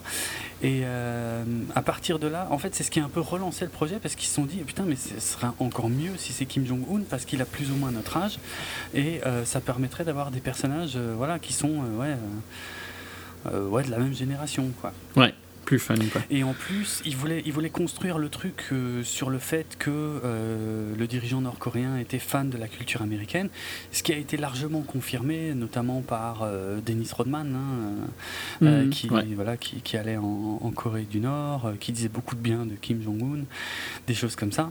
Donc, donc ils ont fini par... Kim Jong-il euh, attends, je les confonds. C'était pas il plutôt Ouais, il me semble. Hein, c'est son père qui était fan de la culture US. Ah oui, c'est vrai. Oui, c'est vrai que c'est moins présent maintenant. Ouais, mais mais Dennis Rodman lui il a été sous Kim Jong Un. Il a été dans les deux, il me ah, semble. Hein, peut-être les deux, ouais, Ça fait longtemps, il me semble que. Hmm. Euh, ouais. Ouais, non, ouais. J'ai un doute maintenant. Mais il me semble que c'est son père, c'est le père, c'est King Jong-il qui était fan de la culture oui, oui, Ouais, c'est vrai que c'est son père qui est extrêmement fan, notamment de, de, cinéma, mais ouais, de culture en général. Euh, il y a plein d'histoires extraordinaires hein, à propos de Kim Jong-il et rien que par rapport au cinéma. Je sais pas si tu as déjà entendu euh, cette histoire qu'il avait kidnappé un, réalisateur euh, sud-coréen pour produire son propre film de monstre à la Godzilla. Le mec est resté je sais plus combien d'années. Enfin là, j'ai pas, j'ai pas révisé cette histoire, mais c'est une histoire complètement dingue ouais, d'un mec kidnappé pour faire un film de monstre et pour faire comme si Kim Jong-il avait inventé le genre en fait des films de monstres quoi. C'était il y a super longtemps. Hein, mm. mais, euh, Bon, ça c'est des trucs amusants entre guillemets parce que je crois le, le réalisateur en question s'en est sorti, mais enfin, euh, il y, a aussi des camps de travail, euh, des pelotons d'exécution dans ce pays. Ça, tout ça, c'est beaucoup moins drôle. Euh, en tout cas, voilà, ils ont donc euh, pu euh, lancer le film pour de bon. assez tôt, bien avant que le, film sorte, donc déjà l'été dernier, l'été 2014, les, la Corée du Nord a fait savoir que qu'ils n'étaient pas du tout d'accord avec ce film, que qu'il trouvait que c'était très c'était une attaque. Ouais que c'était une attaque que euh, qui répondrait et tout. On va passer assez vite là-dessus. Le si une chose intéressante que j'ai trouvé c'est que enfin c'est Seth Rogen d'ailleurs qui, qui, avait déclaré que que si la Corée du Nord avait aussi peur du film c'est peut-être parce qu'ils ont euh, ils ont très peur qu'en fait le film circule en version pirate là-bas euh, soit vu. Et qui soit vu pour le coup. Voilà. Parce qu'apparemment, il n'y a, évidemment pas de films américains, je pense, qui sont projetés dans les cinémas là-bas. Mais euh, par contre, il y en a beaucoup qui circulent, des copies pirates, euh, des trucs comme ça. Et effectivement, ils pensent que ça pourrait faire beaucoup de mal. Bon, c'est Seth Rogen. Hein, à l'image. À l'image de Kim Jong-un. C'est un truc que j'ai entendu plusieurs fois. Et avant d'avoir vu le film. À la limite, je pouvais encore y croire, mais là j'ai un peu du mal à vraiment y croire. Mais c'est ce côté vraiment. Est-ce que, en fait, tu vois, le problème c'est qu'aucun, quasi personne n'est allé en Corée. Est-ce que c'est vrai que les gens le prennent vraiment comme un dieu? Est-ce que c'est vrai que. Oui, je pense que oui. Des, sujets que traite le film, hein, de toute façon. Est-ce que c'est vrai que si il le voyait comme un être humain, euh, ça changerait quelque chose? Personnellement, j'ai des doutes hein, que ce soit aussi simple que ça, quoi non, je pense pas que le film euh, changerait la donne politique euh, du pays. Mais bon. Mais par contre, l'image, toute l'image qui est, qui est bâtie autour des, Kim Jong euh, dans, dans, ce pays est complètement hallucinante. ouais. Mais c'est aussi ce qu'on envoie de l'extérieur, tu vois. Est-ce que c'est aussi. Est-ce qu'ils. Est-ce qu'on est censé croire que tous les citoyens de Corée du Nord croient à tout ça, quoi? Tu sais quoi Je vais pour te répondre, alors je peux pas te répondre en fait ni par l'affirmative ni par la négative, mais euh, je, t'inviterai toi et tous nos auditeurs à écouter un épisode de Voyage Cast qui est super intéressant à ce sujet sur, euh, je sais plus si c'était, euh, enfin bon, sur sur des Français, je crois, je pense. Désolé si c'était, en tout cas des francophones, hein, peut-être suisses, belges, je sais plus, qui avaient eu l'occasion de voyager donc en tant que touristes en Corée du Nord et qui racontent leur expérience donc dans un, épisode de, de, Voyage Cast qui, qui, est sorti je sais plus cette année ou l'année dernière qui était super intéressant et euh, qui des gens des gens qui n'étaient pas dupes de la situation du pays donc euh, mais qui racontent voilà ce que eux sont forcés de faire notamment euh, par rapport à l'image de Kim Jong Un quand ils sont touristes dans le pays. Ils doivent lui rendre hommage hein, tous les jours c'est obligatoire mm. ça fait partie de, de la visite. Et, et, voilà il y a des enfin plein plein d'anecdotes très intéressantes dans, dans, dans, ce podcast que je vous conseille très vivement mm. Mais même si j'en doute pas, tu vois qu'il y a sûrement des trucs comme ça qui sont, qui sont hallucinants hein, mhm. d'un point de vue extérieur, mais euh, est-ce que les gens le font parce qu'ils sont obligés ou est-ce que les gens le font parce qu'ils y croient Tu vois, ça, je suis pas. Ah, la je suis pas sûr. la, ok, ça, la question mérite d'être posée et j'avoue que ouais, je. Parce que c'est le, le film. En fait, je trouve que c'est un peu insultant pour le, le, le peuple. Mhm et c'est ce que, ce que traite le film, hein. euh, ce côté où bah, si on vous montre que c'est faux, tout ce qu'il dit, vous allez vous réveiller. Quoi. Ben, à mon avis, ils le savent bien que c'est faux, et euh, ils ont juste pas la possibilité. Quoi. Hmm. Peut-être, ouais, peut-être. C'est pas, pas faux. Après, il y a sûrement des gens qui y croient à mort et tout ça, mais. Bon, enfin, soit. C'est, continuons. Mais j'ai entendu, j'avais déjà entendu ça, euh, le côté que la Corée du Nord a peur que, que le film se voit. Quoi. Mhm. Alors, le 24 euh, novembre euh, enfin, 2014 dernier, euh, Sony Pictures a été hacké par un groupe inconnu jusque-là qui s'appelle les Guardians of Peace. Si je me souviens bien, dans les premiers temps, c'était en fait les titres des articles c'était avec un point d'interrogation. C'était est-ce que le hack serait lié au film The Interview? On savait pas trop. finalement, bon, le, gouvernement nord-coréen évidemment nie avoir tout lien avec ce, hack. Le hack, après on va pas rentrer dans les détails, euh, mais euh, non.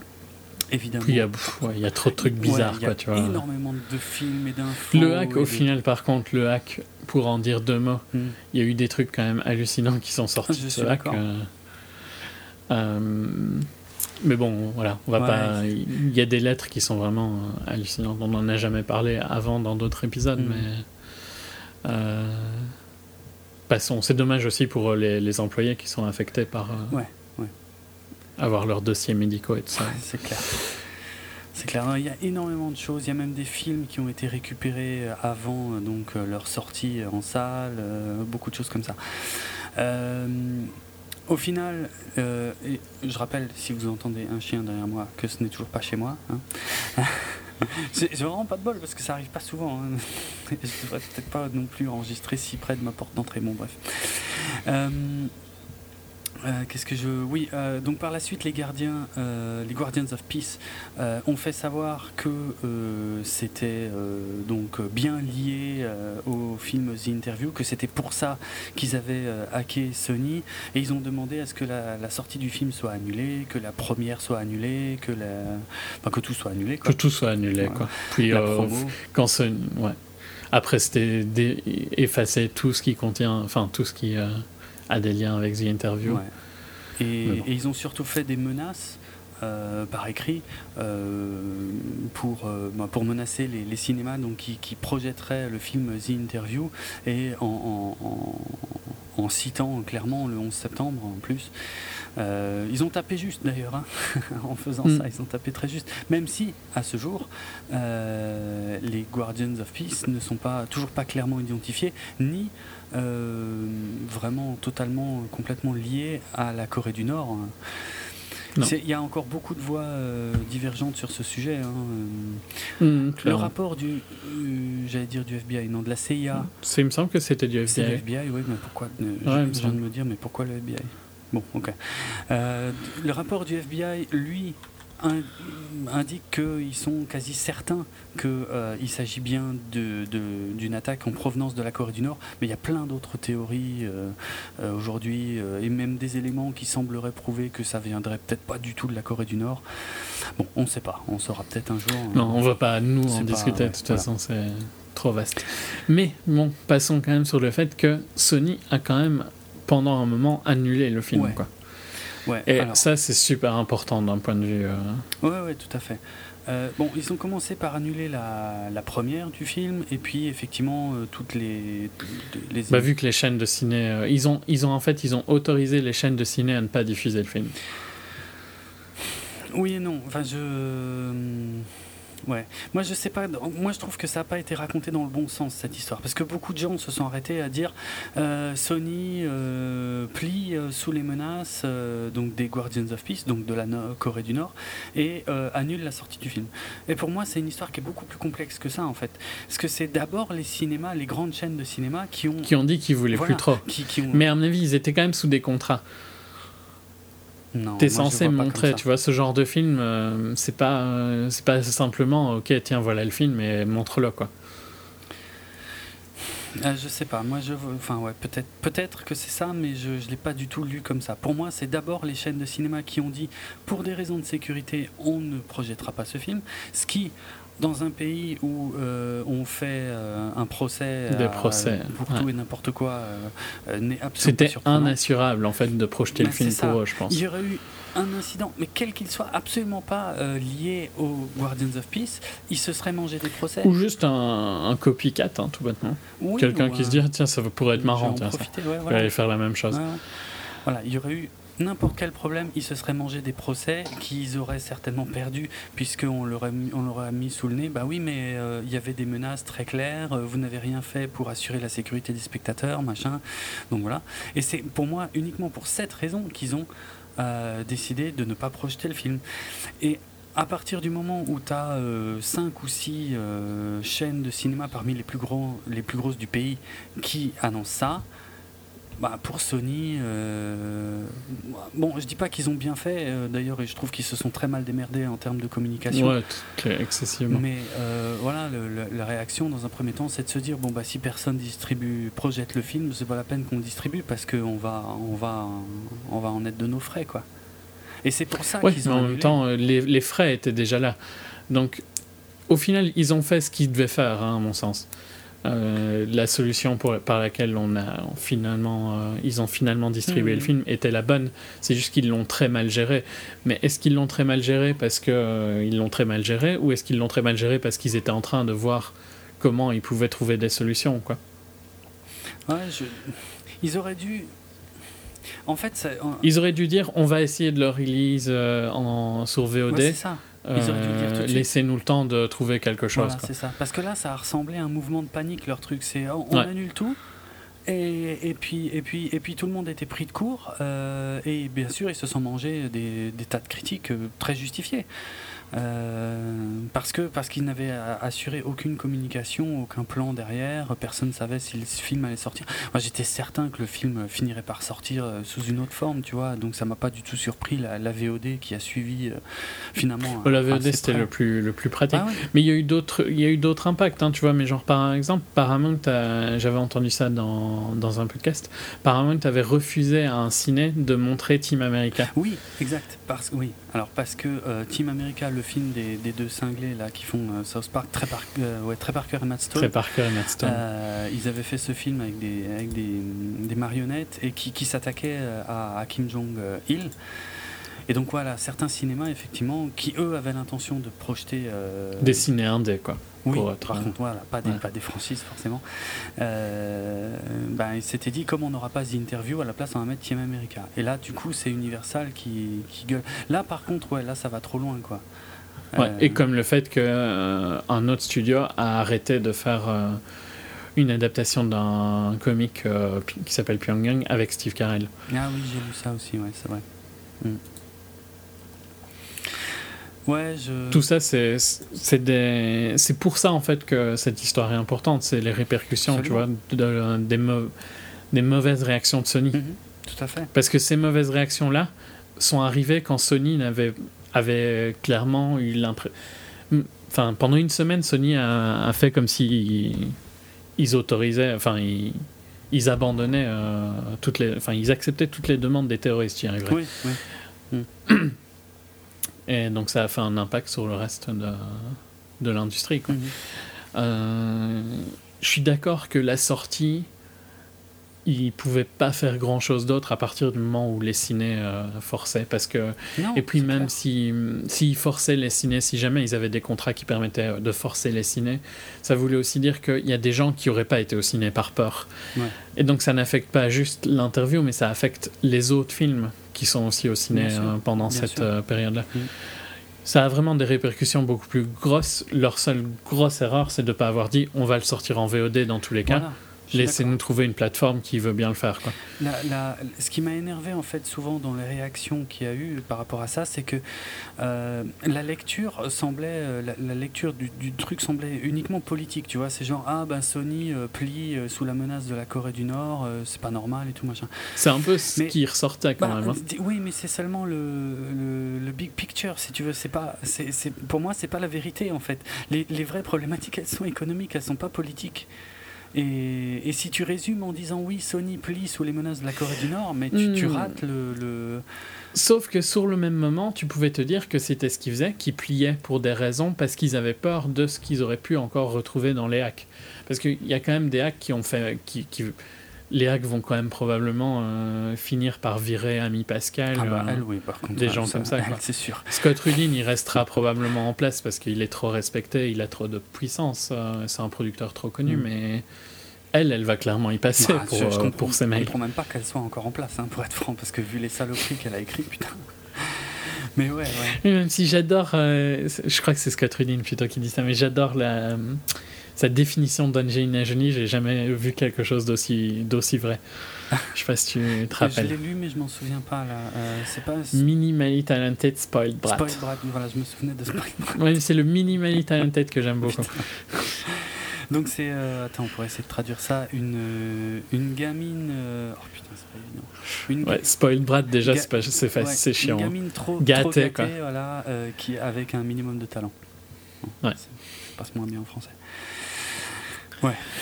Euh, non, mais donc, euh, tu vois, quand ils ont, quand ils ont euh, accepté les demandes, vu que c'est comme ça que ça partait, parce qu'ils ont viré aussi pas mal de, de trucs de d'interview en ligne. Hein. Ils n'ont pas juste annulé la sortie, ils ont quand même un petit peu viré des trucs de promo et tout ça. Ouais, possible. C'était un peu bizarre, tu vois. Et je pense qu'à mon avis, ils, vraiment, ils, décidaient qu'est-ce qui était le pire, quoi. Risquer des, des nouveaux leaks ou l'image atroce qu'ils étaient en train de se prendre. Et pour ça, c'est bof, quoi, comme, euh, comme attitude. Ah ouais, clairement. C'est vrai que, ouais, en plus, il y, avait peu de fuites qui étaient à leur avantage, quoi. C'était vraiment des, des, sacrés trucs, mais des trucs super intéressants, hein, par, parfois, qui sont sortis. Hein, euh, sur, Les euh, emails entre Rudin et Pascal sur sur le film Jobs et tout ça sont fascinants. Ouais, ouais. J'ai pas tout lu parce qu'au bout d'un moment c'était vraiment très long, mais euh, c'est assez dingue. Il y avait même des infos sur d'autres studios, quoi. C'est fou, quoi. Des mm. trucs sur. Euh, oui, puis le, truc euh, du, du, projet Goliath anti-Google, quoi. Leur projet anti-Google de tous les studios. Ah, ça, ça me dit quelque chose, mais ça, j'ai moins, j'ai moins regardé ce sujet. Il y a des, des, rapports sur The Verge et tout ça. Je, c'est beaucoup trop détaillé pour le dire là vite. Mais c'est les, tout ce que les studios espèrent faire pour contrer un peu Google. D'accord.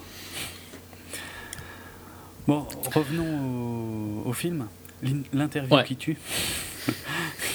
je remets Parce que bon, au final, donc ils ont, pour clôturer l'histoire, ils ont fini par le sortir en VOD sur différentes plateformes, YouTube, euh, iTunes, tout ça, et aussi dans quelques cinémas qui étaient d'accord de le, passer. Hmm. Et ça, je trouve que c'est assez bien, tu vois, que ces cinémas-là. Ouais. Ah Cinéma dans lequel il n'y a eu aucun incident. Non. Euh, oui, alors pour l'anecdote, il paraît, ça je sais pas si c'est totalement vrai, hein, mais il paraît que la première plateforme de VOD euh, qu'ils auraient contacté, c'était iTunes, et iTunes a dit non, c'est bon, merci. Ouais. Euh, et, et, ils l'ont sorti, donc le, film a été rendu disponible donc uniquement pour les résidents US sur Google Play, Xbox Video et donc YouTube, et le site officiel du film. Euh, et, et, un autre truc encore une fois. Ouais. Je sais plus le nom, mais un truc pas très connu. Et, et iTunes est, finalement a commencé à proposer le film quelques jours plus tard. Euh, il a évidemment été piraté très rapidement, hein, puisque je le rappelle, euh, ce film n'est absolument pas sorti en Europe, en France, en Belgique, tout ça, donc voilà, on va pas vous faire un dessin. et il a été rendu disponible le 24 décembre, une date par contre que je trouve un peu débile, mais bon, c'était sa date de sortie. Hein. Ah, c'était sa date de sortie. Ah bon, ah, ok, alors, pourquoi pas. Je crois que c'était une Christmas release en principe. Ok. Et c'est là que j'ai commencé à voir en fait sur euh, Twitter. C'est un, un, truc qu'on comprend assez bizarrement de nous parce que c'est pas spécialement quelque chose qu'on fait en famille d'aller au ciné. Ouais, non, clairement pas. Mais je crois que c'est fort typique pour les US, donc, ah, euh, comme à Thanksgiving et tout ça. Thanksgiving. D'accord. Euh, donc, mais maintenant je sais plus ce que je disais. Ah oui, euh, que j'ai oui, donc euh, à partir du 24 décembre, j'ai commencé à voir des tweets qui disaient euh, oh en fait en fait c'est tout nul les interviews ah, mais, ah, tout ça pour ça mais c'est vraiment de la merde et tout machin. Et je je pense Je pense que les gens se sont fait un truc au final le film n'était pas important hein, dans cette discussion qu'on a eue le film c'est pas ah, pourquoi je ne trouve plus? C'est le, le dictateur. C'est pas un film comme le dictateur. C'est pas un film important dans l'histoire du cinéma. C'est une une comédie mm. basique euh, que moi j'ai trouvé euh, moyenne, que toi tu as apprécié un peu, près, un peu plus. Euh, ça n'a rien d'important. Par contre, ça veut pas dire que l'histoire était pas importante. et très, très tout, tout le background du film. Mais l'histoire est clairement dix fois plus importante que le film. clair. De là à en dire que c'était une stratégie marketing pour Sony, euh, comme certains l'ont dit, non, faut pas déconner, il y a beaucoup trop de risques. Vu ce qu'ils ont pris dans la gueule, Sony, euh, non, c'est pas possible. Mais euh, non, bah, le film en lui-même, je veux dire, voilà, c'est de la comédie américaine, pipi caca. c'est mille fois supérieur à Dumb and Dumber 2. Par contre, ça c'est clair sans l'ombre d'un doute. Mais euh, moi, je m'attendais à un truc un peu naze euh, comme euh, bon ben ouais, Délire Express ou This Is que j'avais pas trop aimé. Et au final, au final, je me suis plus marré que je ne l'aurais cru. Donc voilà, c'est bien passé quoi. Mais ça reste, mm. c'est ce n'est ni plus ni moins que exactement ce que je pensais que ce serait quoi. Donc c'est pas oui, c'est en fait exactement comme toi. C'est c'est un film que je, je, comptais aller voir quand il sortit, quand il sortait. Mm. Hein. Mais j'en attendais vraiment rien parce que je me doutais que ça allait être fort grand public, pas pas poussé du tout. Euh. C'est vers quoi en même temps ce que Goldberg et, et euh, se dirigent, hein, d'être des, des comédiens grand public et ils le font bien pour finir. Il faut bien des comédiens comme ça, dans, de toute façon. Mm. Tu peux pas, tout ne peut pas être. Euh, indie et, hmm. Mais je, Je crois que, que, beaucoup de gens se sont fait une très mauvaise image, enfin une image très fausse du film en fait avant sa sortie. Et, hmm, clairement. Et du coup pensaient que c'était la comédie du siècle ou je ne sais quoi. Et du coup, ouais, une avalanche de critiques ultra négatives, dire oh mais en fait c'est de la merde, ah mais en fait euh, c'est trop con. Enfin ouais, mais en même temps c'est un film de Seth Rogen et Evan Goldberg. Je veux dire, il n'est pas fondamentalement différent. Euh, il est pas à Moi, je trouve, je trouve que c'est leur moins bon hein, dans les quatre. D'assez loin, quoi. Mais euh, c'est peut-être aussi leur plus grand public de tous. Peut-être, ouais. This is c'était très méta pour le coup. Trop, et c'était vraiment pas du tout pour le grand public. Euh, Pineapple Express et Superbad, c'était plus dans l'esprit Apato, quoi. Oui. C'est vrai, bah, c'est vrai qu'il y avait Apato qui était lié à Superbad, il me semble, euh, en tant que producteur, non Un truc comme ça Je sais plus, mais je crois. Mm, je pense. Enfin, c'est clairement des, des films Apato. Quoi. De toute façon, tous ces gens-là sont. Euh, Rogen, il était dans euh, Freaks and Geeks. Hein. Ouais, ouais, ouais. Mais euh, je, ouais, euh, disons pour, pour, voilà, si je devais critiquer deux trois trucs sur le film lui-même, bon bah euh, James Franco en, espèce d'imbécile heureux. bon, je crois qu'il était déjà un peu comme ça dans Pineapple Express. Mais oui, mais dans Pineapple Express, il était stoner, et ça lui va très bien. Le rôle de stoner, c'est quasiment un rôle de composition. mais alors qu'ici, euh, ouais, j'y crois moins en fait. Ici, son espèce de journaliste euh, people, tu vois, TMZ-like, euh, ouais, sans plus. Mais bon, c'est le voilà, c'est pour le film, c'est pour l'équilibre du film. Il y en a un qui est un peu plus malin et l'autre qui est vraiment très con. C'est juste ça. moi, j'ai un souci avec Kim Jong-un en fait. Je le trouve. Je parle pas de la façon dont il est euh, joué, ou... mais, mais, juste physiquement, en fait. J'ai un problème parce que mm. je trouve que le vrai Kim Jong-un a l'air beaucoup plus con. Plus il a l'air beaucoup plus pathétique. Là, ici, il a l'air presque cool. Et le film le rend, en plus, pendant une très longue partie, le rend assez cool, au point où tu as presque de l'empathie envers lui. C'est hein. un peu chelou, Bon, après, après, ça part en couille, mais. Ouais, c'est un peu bizarre ça, tu vois. Parce que je... il, crée, il crée un peu trop d'empathie, à mon sens, pour euh, mm. Kim Jong-un. Un, Kim Jong-un. Et ouais, c'est un, un, peu bizarre. Ouais. Après, sinon. Il était producteur sur Superman et sur Pineapple Express. Un pas euh, Ouais, donc ouais, c'est bien ce qui me semblait. Euh, mais voilà, sinon le reste, euh, le duo quand même fonctionne assez bien. Euh, les, les, les, gags sont, sont pas trop mal dans l'ensemble. c'est pas fou, hein. de toute façon c'est beaucoup filmé en studio, il y a peu de décors extérieurs, très peu. On, on y croit presque par contre qu'ils soient en, sont en Corée du Nord. Ça c'est pas trop mal travaillé, je pense, je trouve visuellement au niveau des hmm. bâtiments et tout. Ça va, ouais. Ouais, ça va. Et c'est à, peu près tout. Mes deux problèmes avec euh, le film, c'est le niveau de l'humour qui, est fort. Euh, il y, a beaucoup de bad jokes pour le coup. Euh, et d'insérer des choses dans son, sa cavité anale. bah, c'est très. c'est un peu longuet, tu vois, là, par moment, mais bon, voilà. Et ouais, je trouve qu'il y a une, une, drôle de construction du personnage de Kim Jong-un qui est, qui est ouais, un peu trop gentil par rapport au fait que c'est censé vraiment être le machin, le méchant ultra mm. manichéen où. Au final, je vois pas à quoi ça sert de le construire autant parce que tu sais bien la finalité du film de toute façon. D'ailleurs, ça c'est très con, hein, je trouve, d'avoir spoilé euh, la, la, fin du film avant sa sortie. Ouais, ouais je trouve euh, aussi. Dans tous les médias, euh, c'est complètement idiot. Comme si c'était très intéressant pour tout le monde de, de, regarder la version fuitée de la scène. Enfin bref, ouais. c'est con. Ouais, non, voilà, mes deux problèmes avec le film, c'est plutôt ça, tu vois, le niveau de l'humour à certains moments mm. et le personnage de Un qui est pas super bien interprété, ou en tout cas pas comme j'aurais voulu qu'il l'interprète. Je sais pas qui c'est l'acteur. Euh. Euh, J'ai son nom quelque part. Randall, Park. apparemment, euh, c'est le premier qui a auditionné et ils l'ont engagé de suite, quoi. Ok. Et à mon sens, le côté où le vrai Kim Jong-un a vraiment l'air d'un abruti. Oui, bah oui. Ici, c'est pas du tout le cas, quoi. Ouais, c'est clair. C'est vrai que c'est un peu bizarre. Euh, je trouve et même la, coupe, enfin le truc typique de Kim Jong-un qui a l'air débile, c'est sa coupe de cheveux. Oui. Euh, il suffit, ils auraient pu l'empirer en fait, je trouve.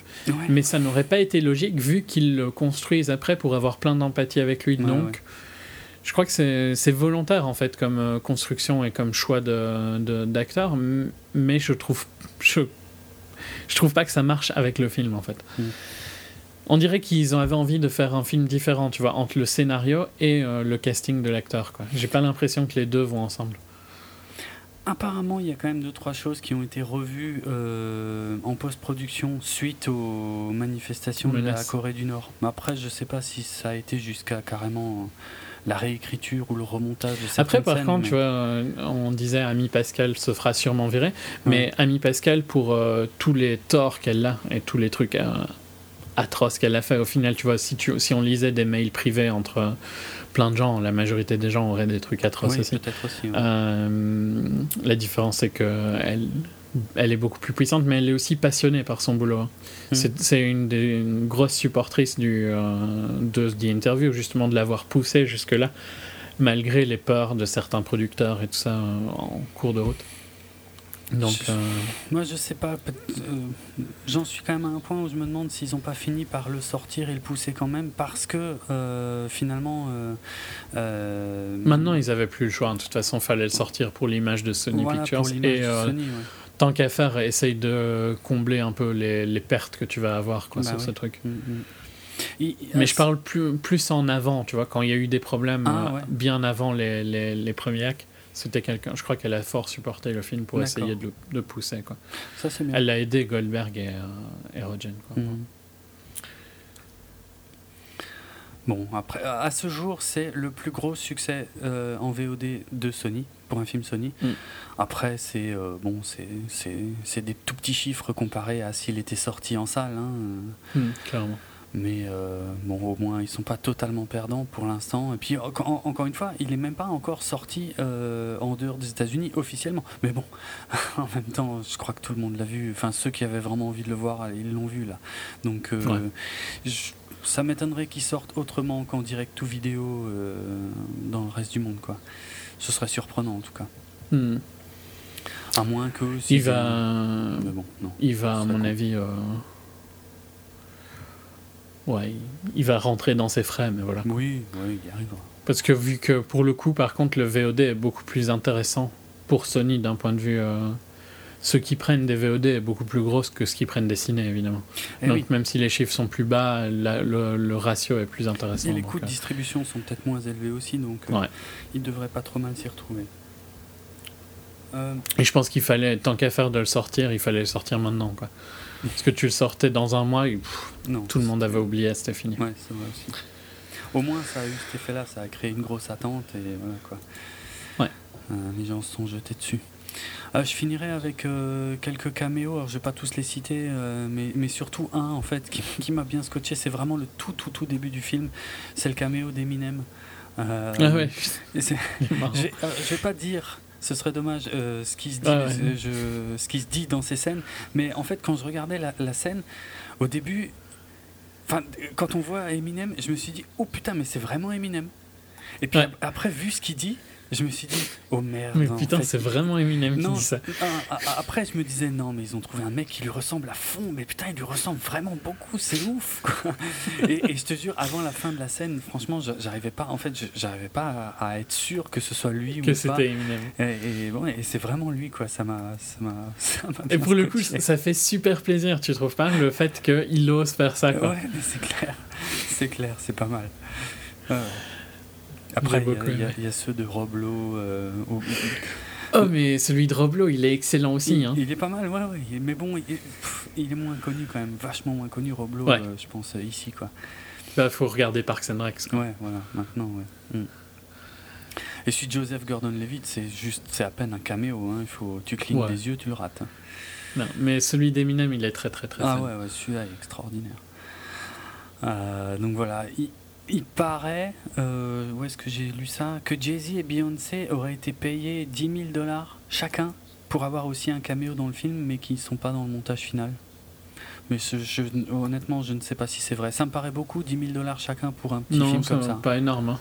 Pour, euh, pour Beyoncé et Jay-Z Oui, pour, pour Beyoncé et Jay-Z, ça c'est pas énorme, mais pour un petit film comme ça, ça me paraît beaucoup. C'est quand même un film qui avait 40 millions de budget, un truc du style, il me semble. Ouais, c'est ouais, 44, je crois. Bon, je sais pas, bizarre. Hmm, ça me choque pas personnellement. Par contre, pourquoi est-ce qu'ils l'ont pas mis? Peut-être qu'il était moins fan que celui d'Eminem. Hein. Hmm.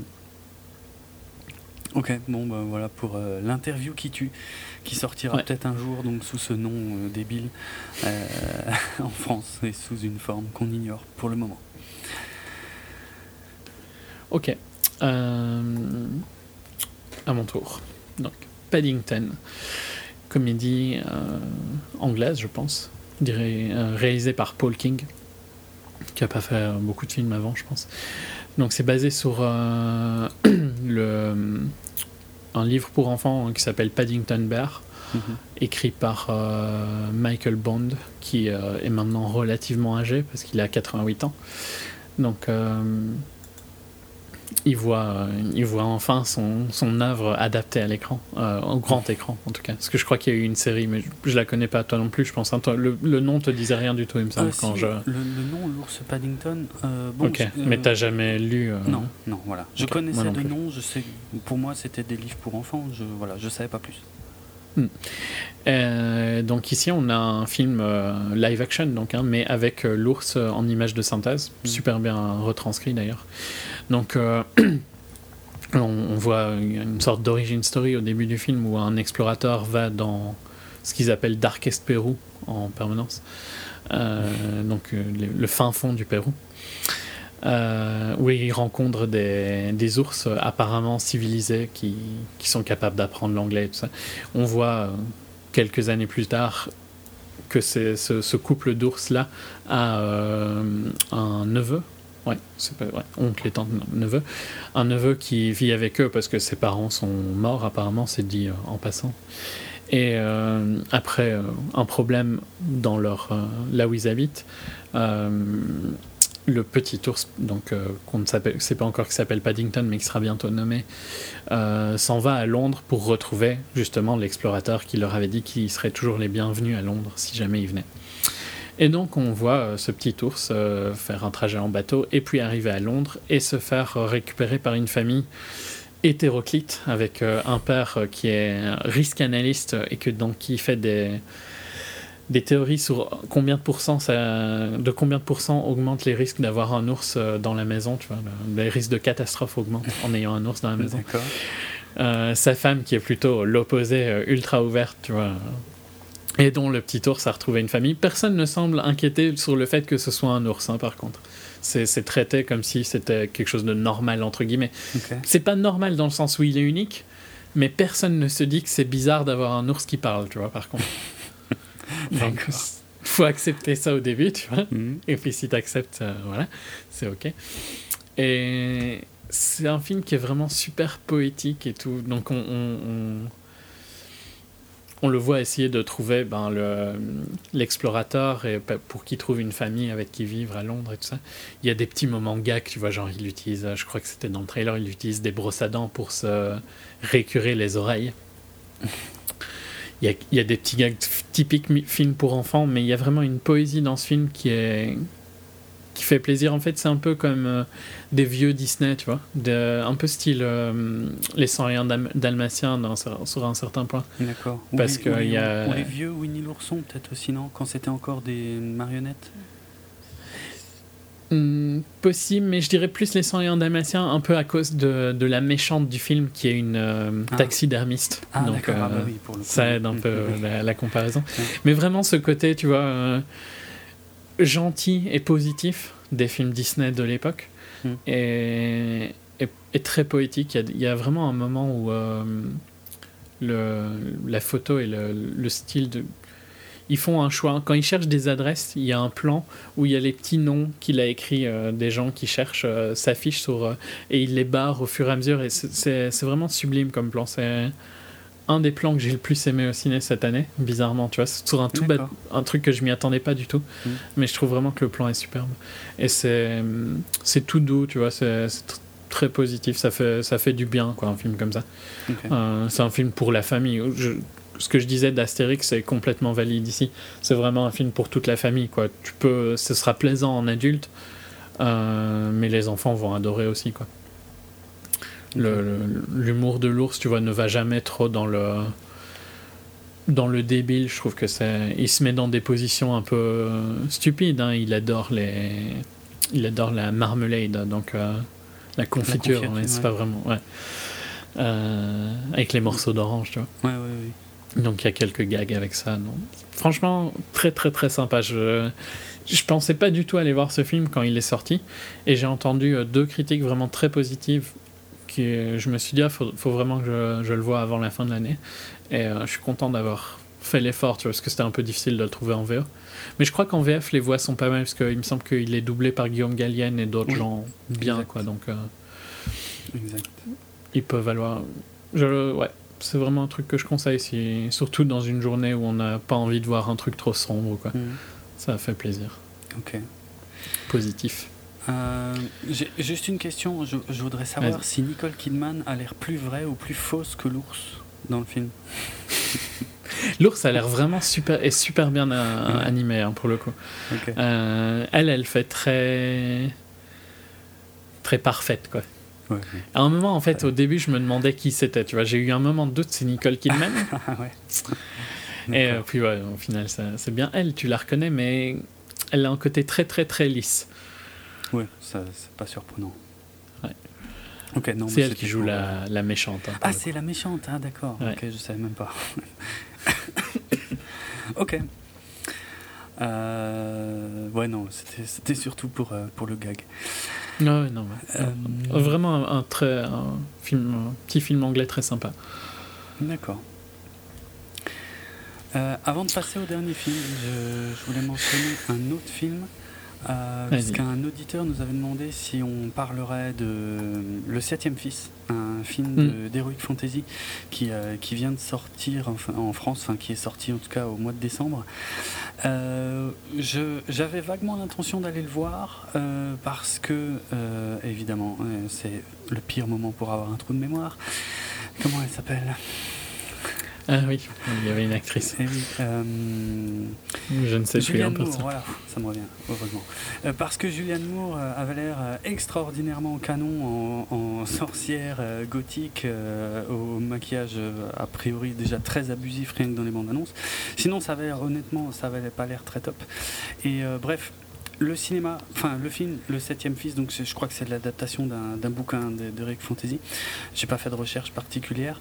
Euh, vu qu'il est sorti euh, quasiment une semaine ou deux semaines après Le Hobbit, euh, ben dans l'un des deux petits ciné où j'ai l'habitude de me rendre, il, est, sorti, il est resté une semaine à l'affiche. Et j'ai mm. pas eu le temps d'aller le voir. Et je voulais juste en profiter pour dénoncer la, bêtise hallucinante des distributeurs qui se disent que ce serait une super idée de sortir le septième fils en même temps que le Hobbit qui écrase tout sur son passage. Euh, alors que le septième fils, euh, dans le reste des pays du monde, ne sortira que fin janvier ou début février, tu vois, au moment, enfin, un mm. moment où comme, le Hobbit, comme moi, quoi. Voilà, pour, comme pour toi. Sera bien mort. Un moment où voilà, le Hobbit se sera complètement estompé. Donc bravo. Même aux US, ça, il me semble. Hein. Ouais, ouais, même aux US, il sort, il sort euh, dans, dans, dans, deux mois, quoi. Euh, ou un mois, ou ouais, enfin bref. Donc euh, bravo, bravo. C'était un. Je, je dis pas que c'était un bon film, j'en sais rien, j'ai pas eu le temps de le voir, mais euh, franchement, chapeau quoi. Vraiment, c'est très impressionnant. Quand ils sortent des films en retard, c'est une catastrophe. Et, les rares fois, enfin pas toujours, mais pour une fois qu'ils le sortent ultra en avance, c'était le pire moment pour sortir. Je pense que c'est jamais une bonne idée de sortir trop en avance bah parce que tu, tu retires du buzz américain. Bien sûr, bien sûr. Et par exemple, un bon exemple exemple, hein, c'est Snowpiercer. Oui, Snowpiercer qui a eu, un, à mon sens, des critiques bien trop élogieuses quand il est arrivé aux US. Genre comme si c'était le film de l'année, tu vois. D'ailleurs, mm. il est dans pas mal de top 10 de critiques US. Ah euh, c'est pas que c'est un mauvais film, hein, j'avais bien aimé, mais pour moi, ça restait. Euh, il fait pas partie de, mes 10 films de l'année. Mm. Mais voilà, clairement, un film qui euh, aurait profité d'un buzz ultra positif s'il était sorti plus tard. Ben oui s'ils avaient synchronisé les dates de sortie, en fait. Bien sûr. Parce que, ouais, pour, pour, le coup, leur sortie US ne profite pas vraiment qu'on ait vu avant. Hein. Alors que nous, je pense que ça, ça, ouais, ça a plus d'impact que le film ait des bonnes critiques US quand nous, on le voit. Bien sûr. Enfin bon. Ouais, c'est pas le sujet. Ouais. Donc voilà, on ne, ne parlera pas. quelque chose me dit que tu n'iras pas le voir quand il sortira chez toi. Donc, euh, ça me tentait pas trop. Hein, non, non, mais ça avait pas l'air top euh, de toute façon. Mais bon, après, j'aurais bien jeté un oeil quand même. Quoi. Ça aurait été, je hmm. pense que ça aurait été moins désagréable que le Hobbit quand même à regarder. C'est possible, mais bon. C'est le Hobbit, euh, voilà, je suis content que ce soit fini. J'ai pas envie de me relancer dans un peu de paix, s'il vous plaît, dans les franchises. C'est pas comme si on n'allait pas en avoir assez en 2016. 2015 plutôt. Ouais, déjà 15, on va morfler. Bon, terminons cette émission avec notre Par, dernier film. le meilleur film de l'année. Spoiler sur notre épisode de la semaine prochaine, euh, Exodus top 1 de tous les deux. Attends. Euh, et, que ce film soit dédié à. Enfin, ouais, tellement pas une insulte que ce film soit dédié à la mémoire de son frère. Ça, c'est pas cool, quoi. Ouais, bon, bref. Donc, euh, le dernier film de Ridley Scott, Exodus Gods and Kings, a inspiré du mythe euh, de, de l'exode du peuple juif hors d'Égypte sous le règne de Ramsès. Ramsès II, je crois, j'ai un doute. Ouais, Ramsès II. Ramsès II. Euh, une histoire euh, qui, euh, c'est pas la première fois qu'elle est portée au cinéma, euh, loin de là même, puisqu'en 1956, elle avait été adaptée par Cécile B. 2000, avec Charlton Heston dans le rôle de Moïse et Yul Brunner dans le rôle de Ramsès II, sous le titre Les Dix Commandements. Un film que j'ai revu, que j'avais pas revu depuis très longtemps. Et putain, j'avais oublié que ça durait 3h40. 3h40 40 Putain 3h40, la vache. Bah, non, mais c'est un film euh, en plus que je connais bien, enfin pour l'avoir pas mal vu quand j'étais môme, parce que, euh, allez, instant anecdote, deux secondes. Euh, quand j'allais en vacances chez ma grand-mère, et euh, certainement avant que j'ai des consoles, euh, peut-être même tout court d'ailleurs, ou des consoles portables ou des trucs comme ça, euh, ben, c'est un petit peu chier chez ma grand-mère. Et par contre, elle avait une collection de VHS, qu'elle a toujours d'ailleurs, tiens, dit en passant, assez impressionnante. Elle avait vraiment énormément de films. Alors, beaucoup de choses qui me plaisaient pas du tout. mais par contre, parmi les trucs que, que voilà, qui, qui ont. Que vous aviez en commun Ouais, je sais pas si. Ouais, j'étais petit hein, aussi. oui, qui envoyaient du lourd au moins, euh, c'était bon. Au moins, elle m'a fait découvrir Hitchcock et ça, euh, ça c'est hmm. cool, quoi, carrément. Euh, parce que sinon, c'était des trucs dans le genre intemporel. Hein. Euh, ouais, ouais, ouais, ouais, clairement. Ouais, non, Hitchcock, hein, je parle. Oui, oui, Hitchcock, ouais, voilà, voilà, ça, ça passe toujours bien. Euh, mais sinon, c'était des trucs dans le genre Les oiseaux se cachent pour mourir avec Richard Chamberlain. Je crois que c'était des téléfilms, mais ça, ça durait des plombes et des plombes. Enfin, ça, c'était atroce. Et, euh, mais alors, le film qu'elle m'a fait découvrir et que je lui réclamais ensuite, parce que je trouvais qu'au niveau des effets spéciaux, ça envoyait du steak méchant, c'était Les Dix Commandements, quoi. Je, franchement, je me souvenais vraiment pas que ça durait aussi longtemps, mais euh, j'avais beaucoup, beaucoup d'images très, très fraîches de très présent de, de, de, ce film que j'ai vu beaucoup de fois en fait quand j'étais môme. Euh, donc voilà, l'histoire en elle-même est assez connue. Euh, Moïse, Ramsès, euh, les plaies d'Égypte, la mer Rouge. Donc il y a assez peu de choses, je pense, à spoiler, même si peut-être il y a un ou deux tout petits éléments que, allez, qu'on va garder peut-être pour la partie spoiler. Mais ça concerne vraiment, en ce qui me concerne, le, la toute, toute, toute fin du film. Hein. Mm. Tout le reste, j'ai tendance à considérer que c'est quand même assez connu. Mhm. Euh, alors le projet, euh, euh, de toute façon c'est a priori un projet récent. J'ai lu des bêtises comme quoi c'était la reprise d'un projet de Spielberg. et en fait il s'avère que c'est plutôt une coïncidence que Spielberg en fait développait un, film qui devait s'appeler Exodus. il y a quelques années, rien ne dit que c'était le même projet en fait. Euh, ce film-là, d'ailleurs, euh, de Ridley Scott, euh, devait s'appeler Exodus, juste Exodus. Et en fait, il y a eu un problème de droit par rapport au film de 1960 qui s'appelle Exodus, donc qui lui raconte ben, le, oui, l'exode. Non. L'exode juste ça, non? Ah non, c'est pas ça. Non, non, justement, c'est le contraire. C'est quand, le, quand, les, quand les Juifs sont retournés à, Israël. Euh, euh, ben, ah oui, ok. Voilà, avec le fameux bateau, dans le fameux bateau Exodus, c'est la création de l'État d'Israël. Tu vois, c'est un, un, film qui parle plutôt de ça. Euh, mais bon, vu que c'est vrai qu'historiquement, les deux sont liés en fait. L'exode hmm. mythique et euh, l'exode euh, plus récent dans l'histoire moderne sont, sont, clairement liés puisque l'un n'aurait pas eu lieu si l'autre n'existait pas. Voilà. Mais euh, justement, l'exode mythique, moi, j'ai un, problème avec le film. Un premier problème avec le film de Ridley Scott, c'est que Ridley Scott le place. Tu en as plusieurs? J'en ai plein. pas. Euh... comprends pas, il est parfait. Ah, putain. Déjà, rien qu'avec le petit carton euh, qui s'affiche au début du film, il a tendance à placer le truc un peu comme un événement historique. Quoi. Il dit 1400 ah mais, mais clairement, je trouve. Hein. Franchement, ans avant notre ère. Euh, c'est pris, mais vraiment purement comme un truc historique, hein, comme film. Comme si tout ce qu'il racontait, c'était la vérité vraie. Hein. Mais enfin, c'est un peu bizarre parce que l'approche. Euh, Ridley Scott s'est vanté de, du, du fait qu'il n'est pas croyant et que ouais, bah, euh, j'ai du mal à y croire quand je vois ce film hein, franchement. Oui moi aussi au final parce que je comprends pas ce qu'il a voulu faire. Euh, qu'il n'est pas croyant il se considère plutôt comme agnostique donc il tolère euh, la religion, mais euh, même si voilà lui-même personnellement ça ne le touche pas, et il, considère que c'est un, un, avantage en fait euh, pour raconter cette histoire. Ah ouais? ouais. il n'a pas dû voir la même que moi. Quoi. Non, non, je suis d'accord, il y a un souci.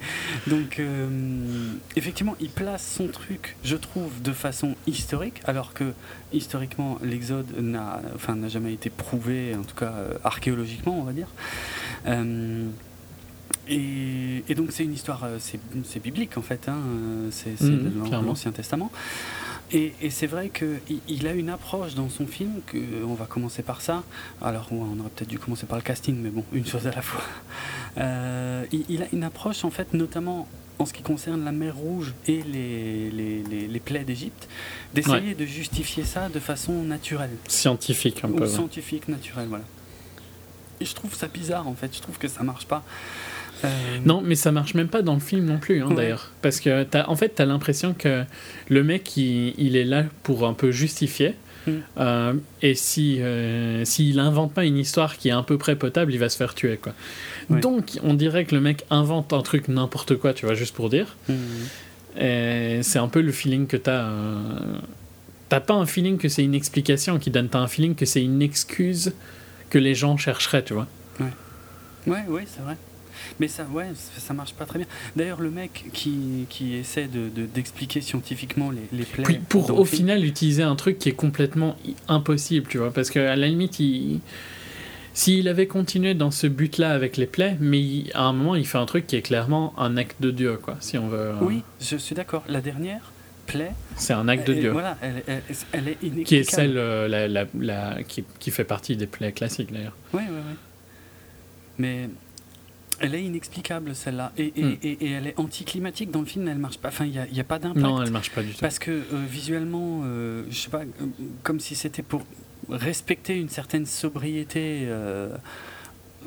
ouais, enfin visuellement, il n'y a rien à se mettre sous la dent. Tu as juste une ombre qui, qui, qui, qui, se répand sur la ville et c'est tout. Hmm. Et voilà, et il y a le résultat. C'est donc c'est la dernière plaie, hein, c'est celle qui, qui tue les qui tue les enfants, les enfants égyptiens. Enfin, en tout cas, ceux qui ne se sont pas protégés euh, en, mettant du, sang euh, sur. Euh, Mais c'est les Hébreux, hein, ça, dans tous les cas. Oui, voilà. C'est les Hébreux qui sont protégés. les Hébreux qui sont protégés. Et, et c'est vrai que, à la limite, je peux apprécier la démarche de dire, ok, il essaie de justifier le comment le, les plaies euh, ouais, de façon euh, naturelle. Mais, mais, mais vu la nature du récit et, justement ce, cette plaie-là, on va dire, qui est, qui est la dernière, mhm. euh, bah, ça n'a aucun sens. Donc c'est impossible. Donc c'était pas la peine de se donner autant de mal. Non. Et, et, pareil pour la traversée de la mer Rouge, d'essayer de, de, faire comme si c'était en fait un tsunami. Parce que c'est ça, hein, c'est euh, apparemment, il y aurait eu un, tsunami euh, en 3000 avant Jésus-Christ, euh, machin. donc pas du tout à la même époque d'ailleurs. Mais donc là, voilà, quand ils arrivent, la mer se retire. Et puis, bah, et puis après, elle revient. Mais je, trouve, en fait, bon, c'est peut-être parce que dans les Dix Commandements, j'adore les Dix Commandements. Hein. C'est un film qui est quand même très spécial, qui n'est pas évident à regarder, à cause de plein de choses, à cause du fait que, c'est beaucoup tourné en, studio, euh, qu'on voit, euh, enfin que en plus c'est un type de jeu qui, qui n'a plus, qui n'existe plus aujourd'hui à, Hollywood. Euh, c'est très grandiose, c'est très grandiloquent, c'est très théâtral. C'est et, mais par contre, il y a un truc qu'on peut pas reprocher aux Dix Commandements, c'est les effets spéciaux. Et franchement, celui de la, la, la séparation de la mer Rouge mais putain, ça défonce, je trouve. C'est ça beau dater de 56, franchement, moi, ça m'arrache toujours la gueule, quoi. Je trouve ça extraordinaire visuellement, quoi. Et, mhm. et, et, chez Ridley Scott, il n'y a rien, en fait. Il a, il a réussi à rendre euh, le point culminant du film euh, plat, en fait. Naze. Euh, donc, Mais tout est, tout est très plat. Hein. Il, y a, oui, il y a des moments qui t'ont marqué? Non. Non, non, c'est très chiant. C'est très chiant, je crois que ça dure 2h20 dans ces eaux-là. Euh, et c'est. 2h30. Ou 2h30, ouais. Et au début, ça va. Ben, en fait, mon problème avec Exodus, c'est que c'est vraiment rien, en fait. J'en ai rien ressorti de ce film. Je ne l'ai pas haï, tu vois, comme euh, le Hobbit pendant la séance, hmm. où je me disais, putain, quand est-ce que je vais pouvoir sortir de cette merde, tu vois. Hmm. Euh, mais j'ai vraiment aucun feeling, quoi. J'en ai rien à foutre euh, d'Exodus. Au bout d'un moment, tu, regardes, tu regardes et puis tu voilà, t'attends, quoi. T'attends que ça se passe parce que, ouais. Ouais. Euh, tu t'en fous un peu. le, début est très long, hein, avant qu'il se passe quoi que ce soit. Mm. Euh, et puis, tu t'en fous de sa vie de famille. Mais tout, ouais, tout, Est mal, tout est mal équilibré, tout est mal branlé. Alors, euh, pour, euh, dans les, dans les euh, critiques qu'on avait fait à Ridley Scott, enfin que les gens ont fait à Ridley Scott, c'est le fait qu'il caste des acteurs anglais, notamment qui s'appelle Christian, pour jouer des. bah, Joel Edgerton pour jouer un Égyptien. Et, mm, mm. Ça servait à quoi de caster Joel Edgerton Parce que autant Christian Bell passe encore, tu le reconnais bien que c'est Christian Bell, même si Justement, franchement, à des moments, il, prend sa voix un peu Batman-esque, c'est un peu ridicule. Ça, je ne sais pas. Euh, tu ne sais ah, bah non, je l'ai vu en français. Et, euh, je te le disais tout à l'heure, je vais le redire, mais ça fait des années, des années, certainement depuis Batman Begins, que je n'avais pas vu un film avec Christian Bell en français et j'ai jamais réussi à me faire à sa voix en français. En fait, je savais même hmm. pas. Des fois, je savais même pas que c'était lui qui parlait en fait tellement je reconnaissais pas. Donc voilà, ça, ça a été très dur. Mais il a des problèmes euh, en anglais. Il a des problèmes avec son accent, tu vois, qui temps en temps euh, change assez fortement mhm. pour prendre la voix de Batman à certains moments. Pas aussi fort que Batman, mais presque. Mais bon, passons sur le fait que la défense de Ridley Scott sur le fait de ne pas caster des Égyptiens et tout ça, c'est que tu peux pas faire un film de 140 millions sans avoir des acteurs anglais connus. Ok pour Christian Bell, pas ok mm. du tout pour Joel Edgerton, ah que je n'ai pas reconnu jusqu'à voir le crédit. Hein. Sérieux? Il est maquillé comme pas possible. et en plus, franchement, c'est personne, quoi, Joel Edgerton. Euh, Mais c'est l'un des plus gros défauts du film. En fait, je, je, vais, je vais revenir un peu en arrière. Moi, je savais que c'était lui qui jouait Ramsès euh, depuis longtemps. Oui, je le savais aussi, mais de là, tu vois, je l'avais entendu, quoi. Mais je m'en foutais, en fait. Donc. Euh, bah, moi, disons, étant fan des Dix Commandements, euh, voilà, j'étais très intéressé de, savoir qui, qui euh, jouerait ces rôles. Et Christian Bell, ouais, je me suis dit pourquoi pas. Je sais que c'est un excellent acteur. Et Joel Edgerton, j'ai pas grand chose contre lui. C'est plutôt un bon acteur la plupart du temps. Mais tout de suite, je me suis dit en Ramsès, ça va pas le faire.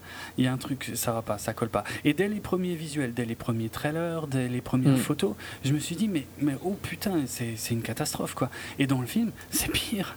C'est encore pire que tout. Il, je, alors je sais pas comment il a été dirigé mais c'est catastrophique. Au début du film, il y a des trucs. Dans, la défense dans sa défense, aucun acteur n'est vraiment euh, efficace dans le film. Hein, parce que Aaron Paul est atroce, Ben Kingsley est atroce. Mais, Aaron Paul, Ben Kingsley, Sigourney Weaver, ils sont à peine là. on, les voit quasiment pas. Franchement, euh, ils ont chacun une et peut-être deux scènes et c'est tout. quoi. Et Sigourney Weaver, j'en parle même pas, c'est limite du caméo. quoi. ouais, non. Euh, et bon, il y avait, il y avait seulement euh, John Turturro que j'avais pas reconnu en, en SETI. Ah si, moi je l'ai reconnu par contre. J'avais un doute, je me disais, putain, mais je connais cette gueule. mais tu l'as peut-être moins vu qu'il était dans euh, Fading Gigolo il y a pas très très longtemps, que je pense que tu n'avais pas été voir. Non, je voulais le voir, il avait l'air marrant, mais. Ouais, bon. Donc, euh, ouais, moi je l'ai reconnu instantanément. Il a une tête quand même fort reconnaissable, mais c'est vrai que si mm. tu l'as pas vu depuis longtemps, tu peux te dire merde, c'est qui lui? Ouais, ouais avec le crâne rasé et tout. Ouais, j'ai eu du mal avec le maquillage et tout. Mais Aaron Paul, tu vois, on le voit assez tôt dans le film. Et, assez tôt, tu te rends compte qu'il sert à rien du tout. clairement. À rien, rien, rien. Pourtant, il, joue Joshua. Hein. C'est pas un, personnage mineur normalement dans cette histoire. Mais là, il ne sert à rien. Et. et donc Ouais, mais je vais revenir à Joel Edgerton. Moi, c'est, ça va pas du tout, ça passe pas, absolument pas. Au début du film, il y a des trucs super bizarres, dans, quasiment dans la première scène, euh, ou euh, juste avant euh, la, première bataille, qui est pas mal d'ailleurs, j'ai trouvé la, première scène de bataille. Mais c'est à peu près la seule scène correcte qu'on peut se mettre sous la dent dans le film. Et je trouve que les décors dans l'ensemble sont très beaux. Euh, oui, ah, ouais. tu vois bien qu'il y a eu du budget derrière. Ouais, voilà, voilà, les décors et cette scène de bataille dans l'ensemble, c'est bien. C'est tout ce qui m'a plu, quoi. Mais et, ouais, cette première scène entre les deux, et, où ils se font limite des clins d'œil, des petits sourires et tout, mais tu te dis mais hmm. mais, mais, quoi? Mais, Vous êtes où Mais qu'est-ce que je regarde là? Qu'est-ce que c'est que ce délire? Et enfin, y a et ça m'a souvent gêné parfois avec Christian Bell aussi d'ailleurs. Euh, il y a une modernité dans leur jeu qui colle pas du tout, je trouve, avec le, le la période. voilà la période et, le, et, et, et la, grandeur et la noblesse, tu vois, qui devraient donner à leur personnage. Euh, je dis pas qu'il faut. C'est quand même Ramsès, Ramsès II, quoi, tu vois. C'est pas n'importe qui. Il a aucune prestance, ce mec. Hein. C'est catastrophique. Il mâche son chewing-gum quand, euh, dans la scène où, où t'as as Seti qui est en train de mourir, il est là, il regarde de loin, il mâche son chewing-gum. Mais, mais quoi? alors que c'est un, enfin, c'est un, un des empereurs les plus puissants. Ouais, c'est ça. Et il y a plein de petits détails avec Ramsès qui sont beaucoup trop légers. Enfin, un pharaon pour le coup. Ouais, pharaon. Ouais. Euh, et, voilà, et, avec Ramsès II, il y, a, des tas de, petits détails dans les scènes, dans, ses attitudes. Alors je sais pas si on lui a demandé de le jouer comme ça ou s'il a juste pas été dirigé, Joel Edgerton, mais ça le fait pas du tout. Il a zéro charisme, zéro présence, enfin, zéro.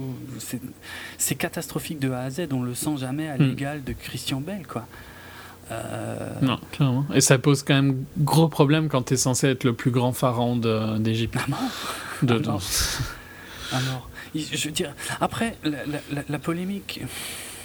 La polémique sur l'origine des acteurs, je je sais pas. Je trouve que c'est d'un côté c'est peut-être pas très malin, euh, d'un autre côté je D'un côté ça me choque pas, mais par contre ce qui me dérange en fait c'est que ok alors prends un bon acteur quoi ou prends un acteur digne. enfin tu vois si, quitte à, à, ne pas prendre un acteur égyptien prends quelqu'un qui vraiment est capable de de, de briller dans ce rôle-là. grave, mais Et alors personne va t'emmerder hein, pour ça. C'est ça, c'est ça. Je veux dire, franchement, en 1956, Yul Brunner dans le rôle de Ramsès, mais Yul Brunner, il est aussi égyptien que moi.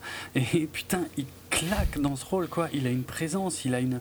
Putain, il, est, il, a, il a un charisme, mais qui, défonce tout sur son passage, quoi. Même s'il est con, parce que le personnage est comme ça. Mais je veux dire, putain, c'est au moins, il y a, il y a de la grandeur dans le personnage, quoi. Il y a, il y a quelque chose. Là, Ramsès, franchement, il est minable, minable de tout le temps, quoi. Et il y a des fautes de goût, ouais, énormes dans son comportement. Il y a des trucs complètement dingues. je mais finalement, finalement, la critique est à peu près la même que pour les derniers films de Ridley Scott. Hein. C'est, euh, j'ai pas l'impression qu'il dirige qui que ce soit ou qu'il lise les scénars. Il se contente de mettre en scène et il tourne et puis voilà quoi. Ouais. Euh, ouais, je. C'est très, en fait, c'est très décevant à chaque fois, mais finalement, c'est aussi, euh, c'est un peu tout le temps pareil, quoi. Ben, à, quel moment, tu vois, je pense que c'est, je pense que pour beaucoup de gens, c'est maintenant. C'est à quel moment tu dois arrêter de lui donner des passes, quoi, tu vois? Ouais, je sais pas. Parce qu'il a fait des films que tu aimais bien quand il est, quand étais jeune. Quoi. Mm. Parce qu'il continue, bah. je veux dire, 14 ans après, il continue de vendre tous les films de, de Ridley Scott en mettant sur les affiches par le réalisateur de Gladiator. C'était il y a 14 ans Gladiator et il en a sorti des films depuis. Et... il a sorti par exemple Kingdom of Heaven qui était déjà dans le. On va dire, tu vois, si on doit faire trois films qui se ressemblent, c'est Kingdom of Heaven, Gladiator et Exodus. Euh, Kingdom of Heaven était déjà médiocre par rapport à Gladiator, mais il reste mieux que Exodus. Mm. Mm. Je comprends pas ce qu'il essaye de faire. Euh, franchement. Euh, Ouais, non, je, Je, vois, je comprends plus rien. Ça fait longtemps qu'il n'a pas eu un bon film, hein, parce bah que euh, American Gangster, c'était il, y a, il y a un petit temps quand même, hein, maintenant.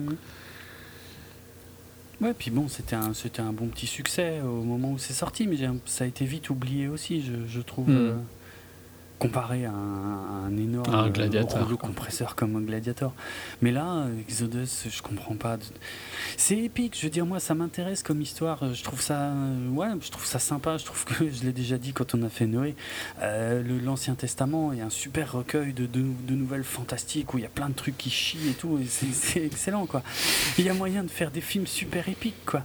Et, et, d'en faire un truc aussi chiant, je, je, franchement, je comprends pas, quoi. Mm, mm. Ouais, bizarre. Que veux-tu? Ouais, le. Le, tout, tout est problématique, les acteurs, le développement des personnages, le rythme, cette, cette pseudo-volonté de rendre ça euh, crédible historiquement et, et, en même temps pas du tout. Et en même temps pas du tout sur d'autres points. Donc, il y a quand même, moi, il y a quand même une scène qui m'a elle m'a presque choqué par son côté très religieux. C'est Moïse qui grave les dix commandements, en. Bah ouais, mais d'ailleurs, ça c'est bizarre parce que, enfin, ça respecte pas les Écritures. Alors, c'est pas grave en soi, mais c'est quand même surprenant. Pourquoi? Enfin, quel est l'intérêt? Tu regardes encore une fois en, en 1956, quand à Dieu entre guillemets, euh, qui, grave lui-même les, écritures dans le, dans le flanc de la montagne et tout, avec des flammes et des éclairs. ça chie, ça envoie, franchement, visuellement, c'est énorme, quoi. Et là, là, à la place, ouais, t'as juste. Euh, euh, Moïse qui fait ça tout seul dans, une, dans une grotte mais je comprends pas quoi. Tu te, fais chier pendant tout le film, t'attends des moments qui envoient du Bon, on dit en spoiler euh, comment est représenté Dieu parce que je, me retiens là. Oui, moi aussi. Moi aussi, je pense qu'on va. De toute façon, on n'a pas aimé, on déconseille. Voilà, très largement. C'est une, une, catastrophe, euh, c'est très chiant. C'est assez beau, mais c'est franchement. Mais ça justifie pas, hein, franchement. Il y a d'autres films beaux. Euh. Ok, donc ouais, euh, on balance le signal sonore et puis on, on y va pour les 2-3 points euh, qui restent. Allez, signal sonore.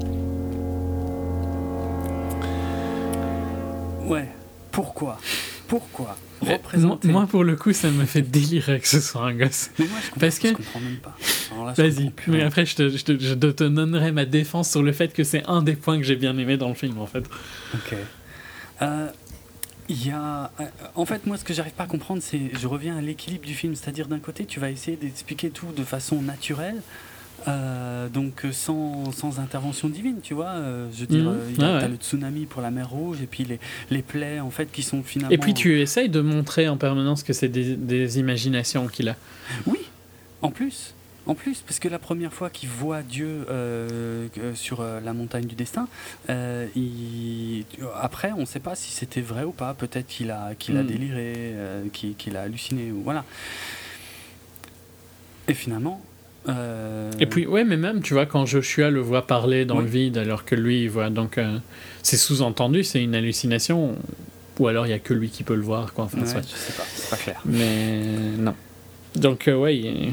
Mais vas-y, continue ta critique avant que je puisse ben faire ma défense. Et, comment tu expliques ça euh, en parallèle avec finalement euh, Dieu sous la forme d'un enfant qui lui parle et qui en plus, qui, qui, en plus, ils se prennent la tête. Enfin, euh, j'ai trouvé ça mhm. hallucinant pour les sept plaies. Enfin, pas, il n'y a pas sept plaies d'ailleurs. Pour les dix plaies d'Égypte. en gros, tu as, Moïse qui essaye de, mettre en place mhm. diverses choses pour libérer. De calmer le sale gosse. ouais. Et, et, le gamin, il revient et il vient le voir et il dit Mais ouais, mais là, il y en a pour des. T'es trop lent, quoi, tu m'emmerdes. C'est bon, là, c'est nul ce que tu fais. Vas-y, regarde, regarde ce que moi je vais faire, tu vas voir. Regarde. Tu vas voir. Tu vas voir avec ma puissance, hein, je vais calmer tout ça. Qu'est-ce que c'est que ça et, donc, et, Moïse n'est pas du tout d'accord, et, et, en fait, ça lui plaît pas. Enfin, bon, c'est une orientation très particulière. J'ai mm. rien contre l'originalité, mais là, là tu, tu, brouilles complètement les pistes, là, tu comprends plus rien. Euh, je veux dire. Mais en fait, à la limite, par contre, ta critique, je dirais qu'elle pourrait être valide qu'il se soit interprété par un adulte ou un enfant. Parce que c'est plutôt la dualité de comment il traite le sujet qui te pose problème. Euh, oui, tout à fait. Oui, oui moi, j'ai pas de problème avec l'enfant. Mais, non, mais, moi, j'ai pas de problème avec l'enfant. mais j'adore ça, le fait que c'est un ah enfant. Parce que j'adore l'espèce de, de, côté complètement idiot que tu as un gosse qui, je sais pas, je sais pas donner les âges, mais il a quoi, 8 ans, 9 ans? Ouais.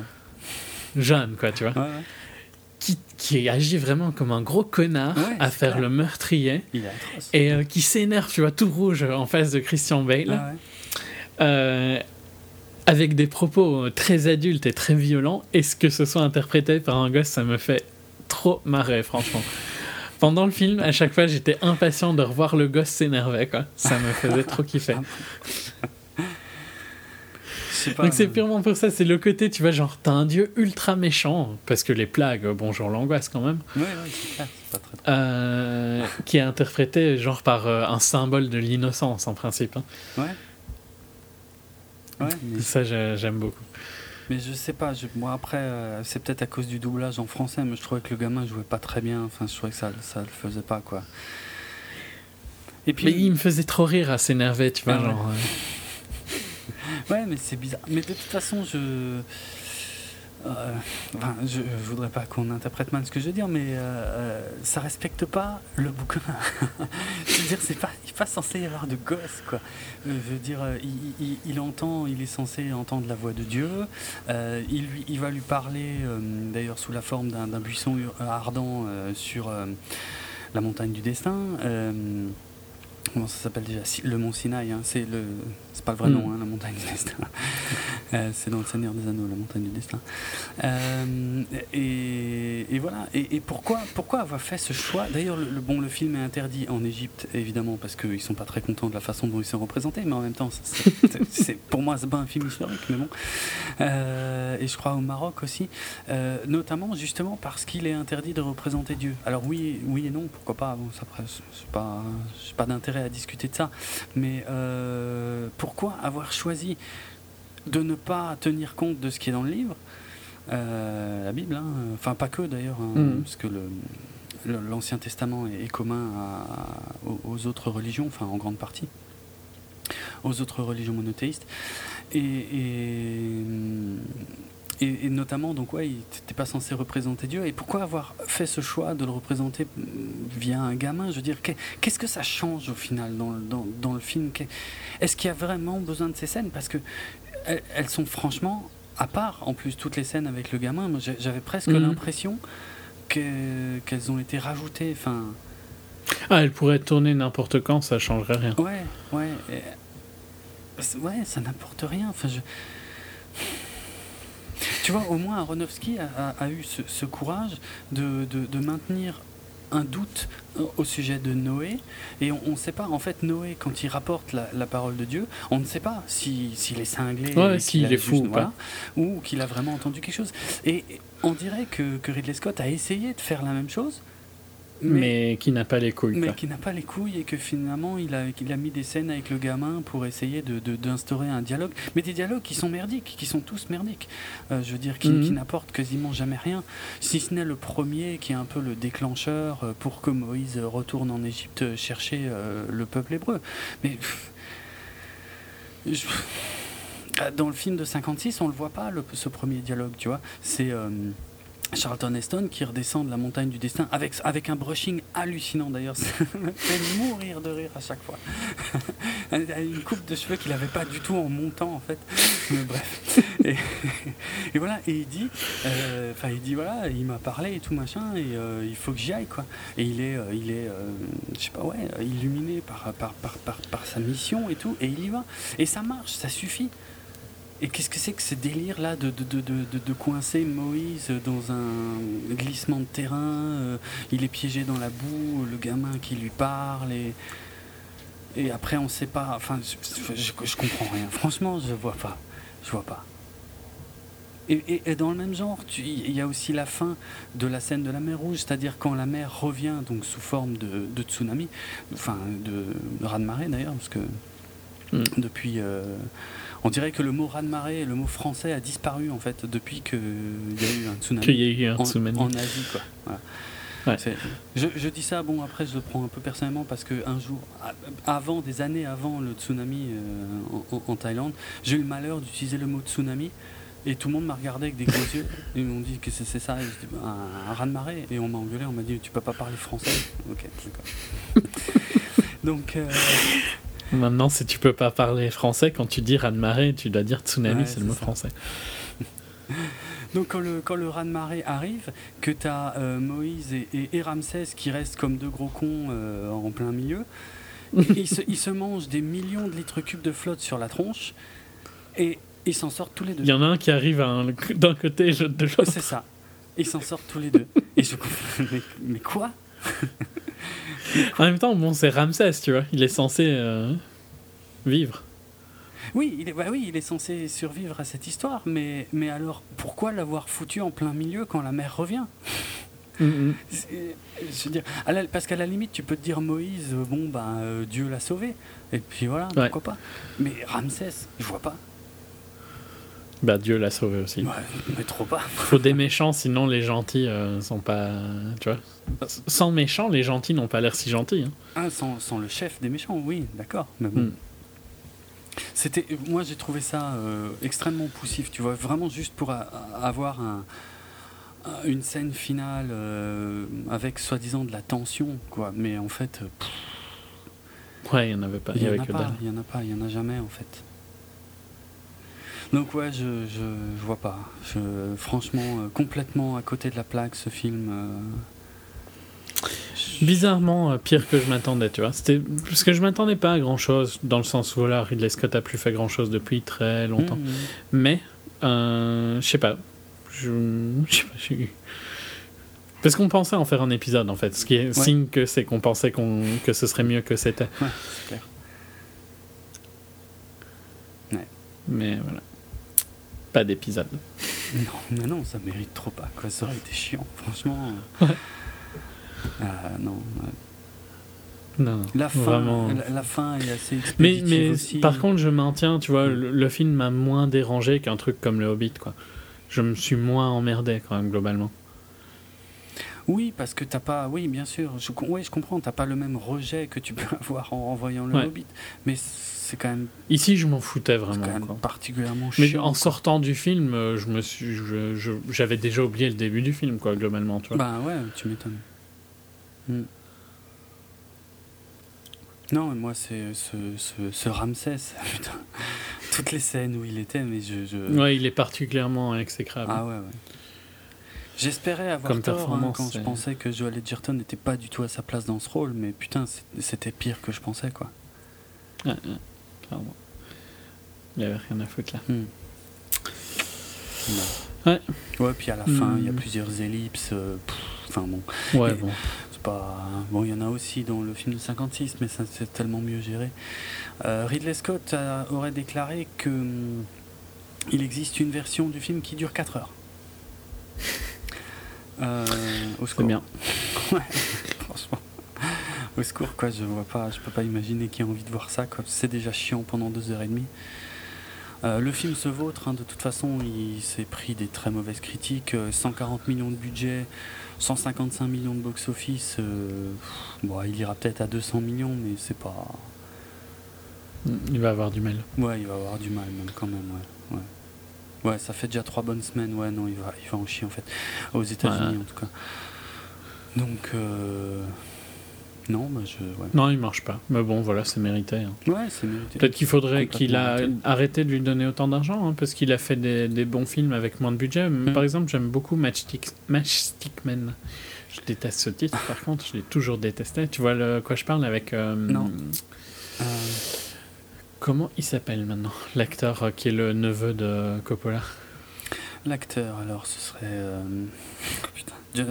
Johnny Cage, j'allais dire. Mais c'est Cage. Oui, c'est Cage. Cage, c'est dans Mortal C'est quoi son prénom euh, Nicolas Cage. Nicolas Cage, merci. Euh, c'est beaucoup plus petit comme budget, je pense, ça, tu vois.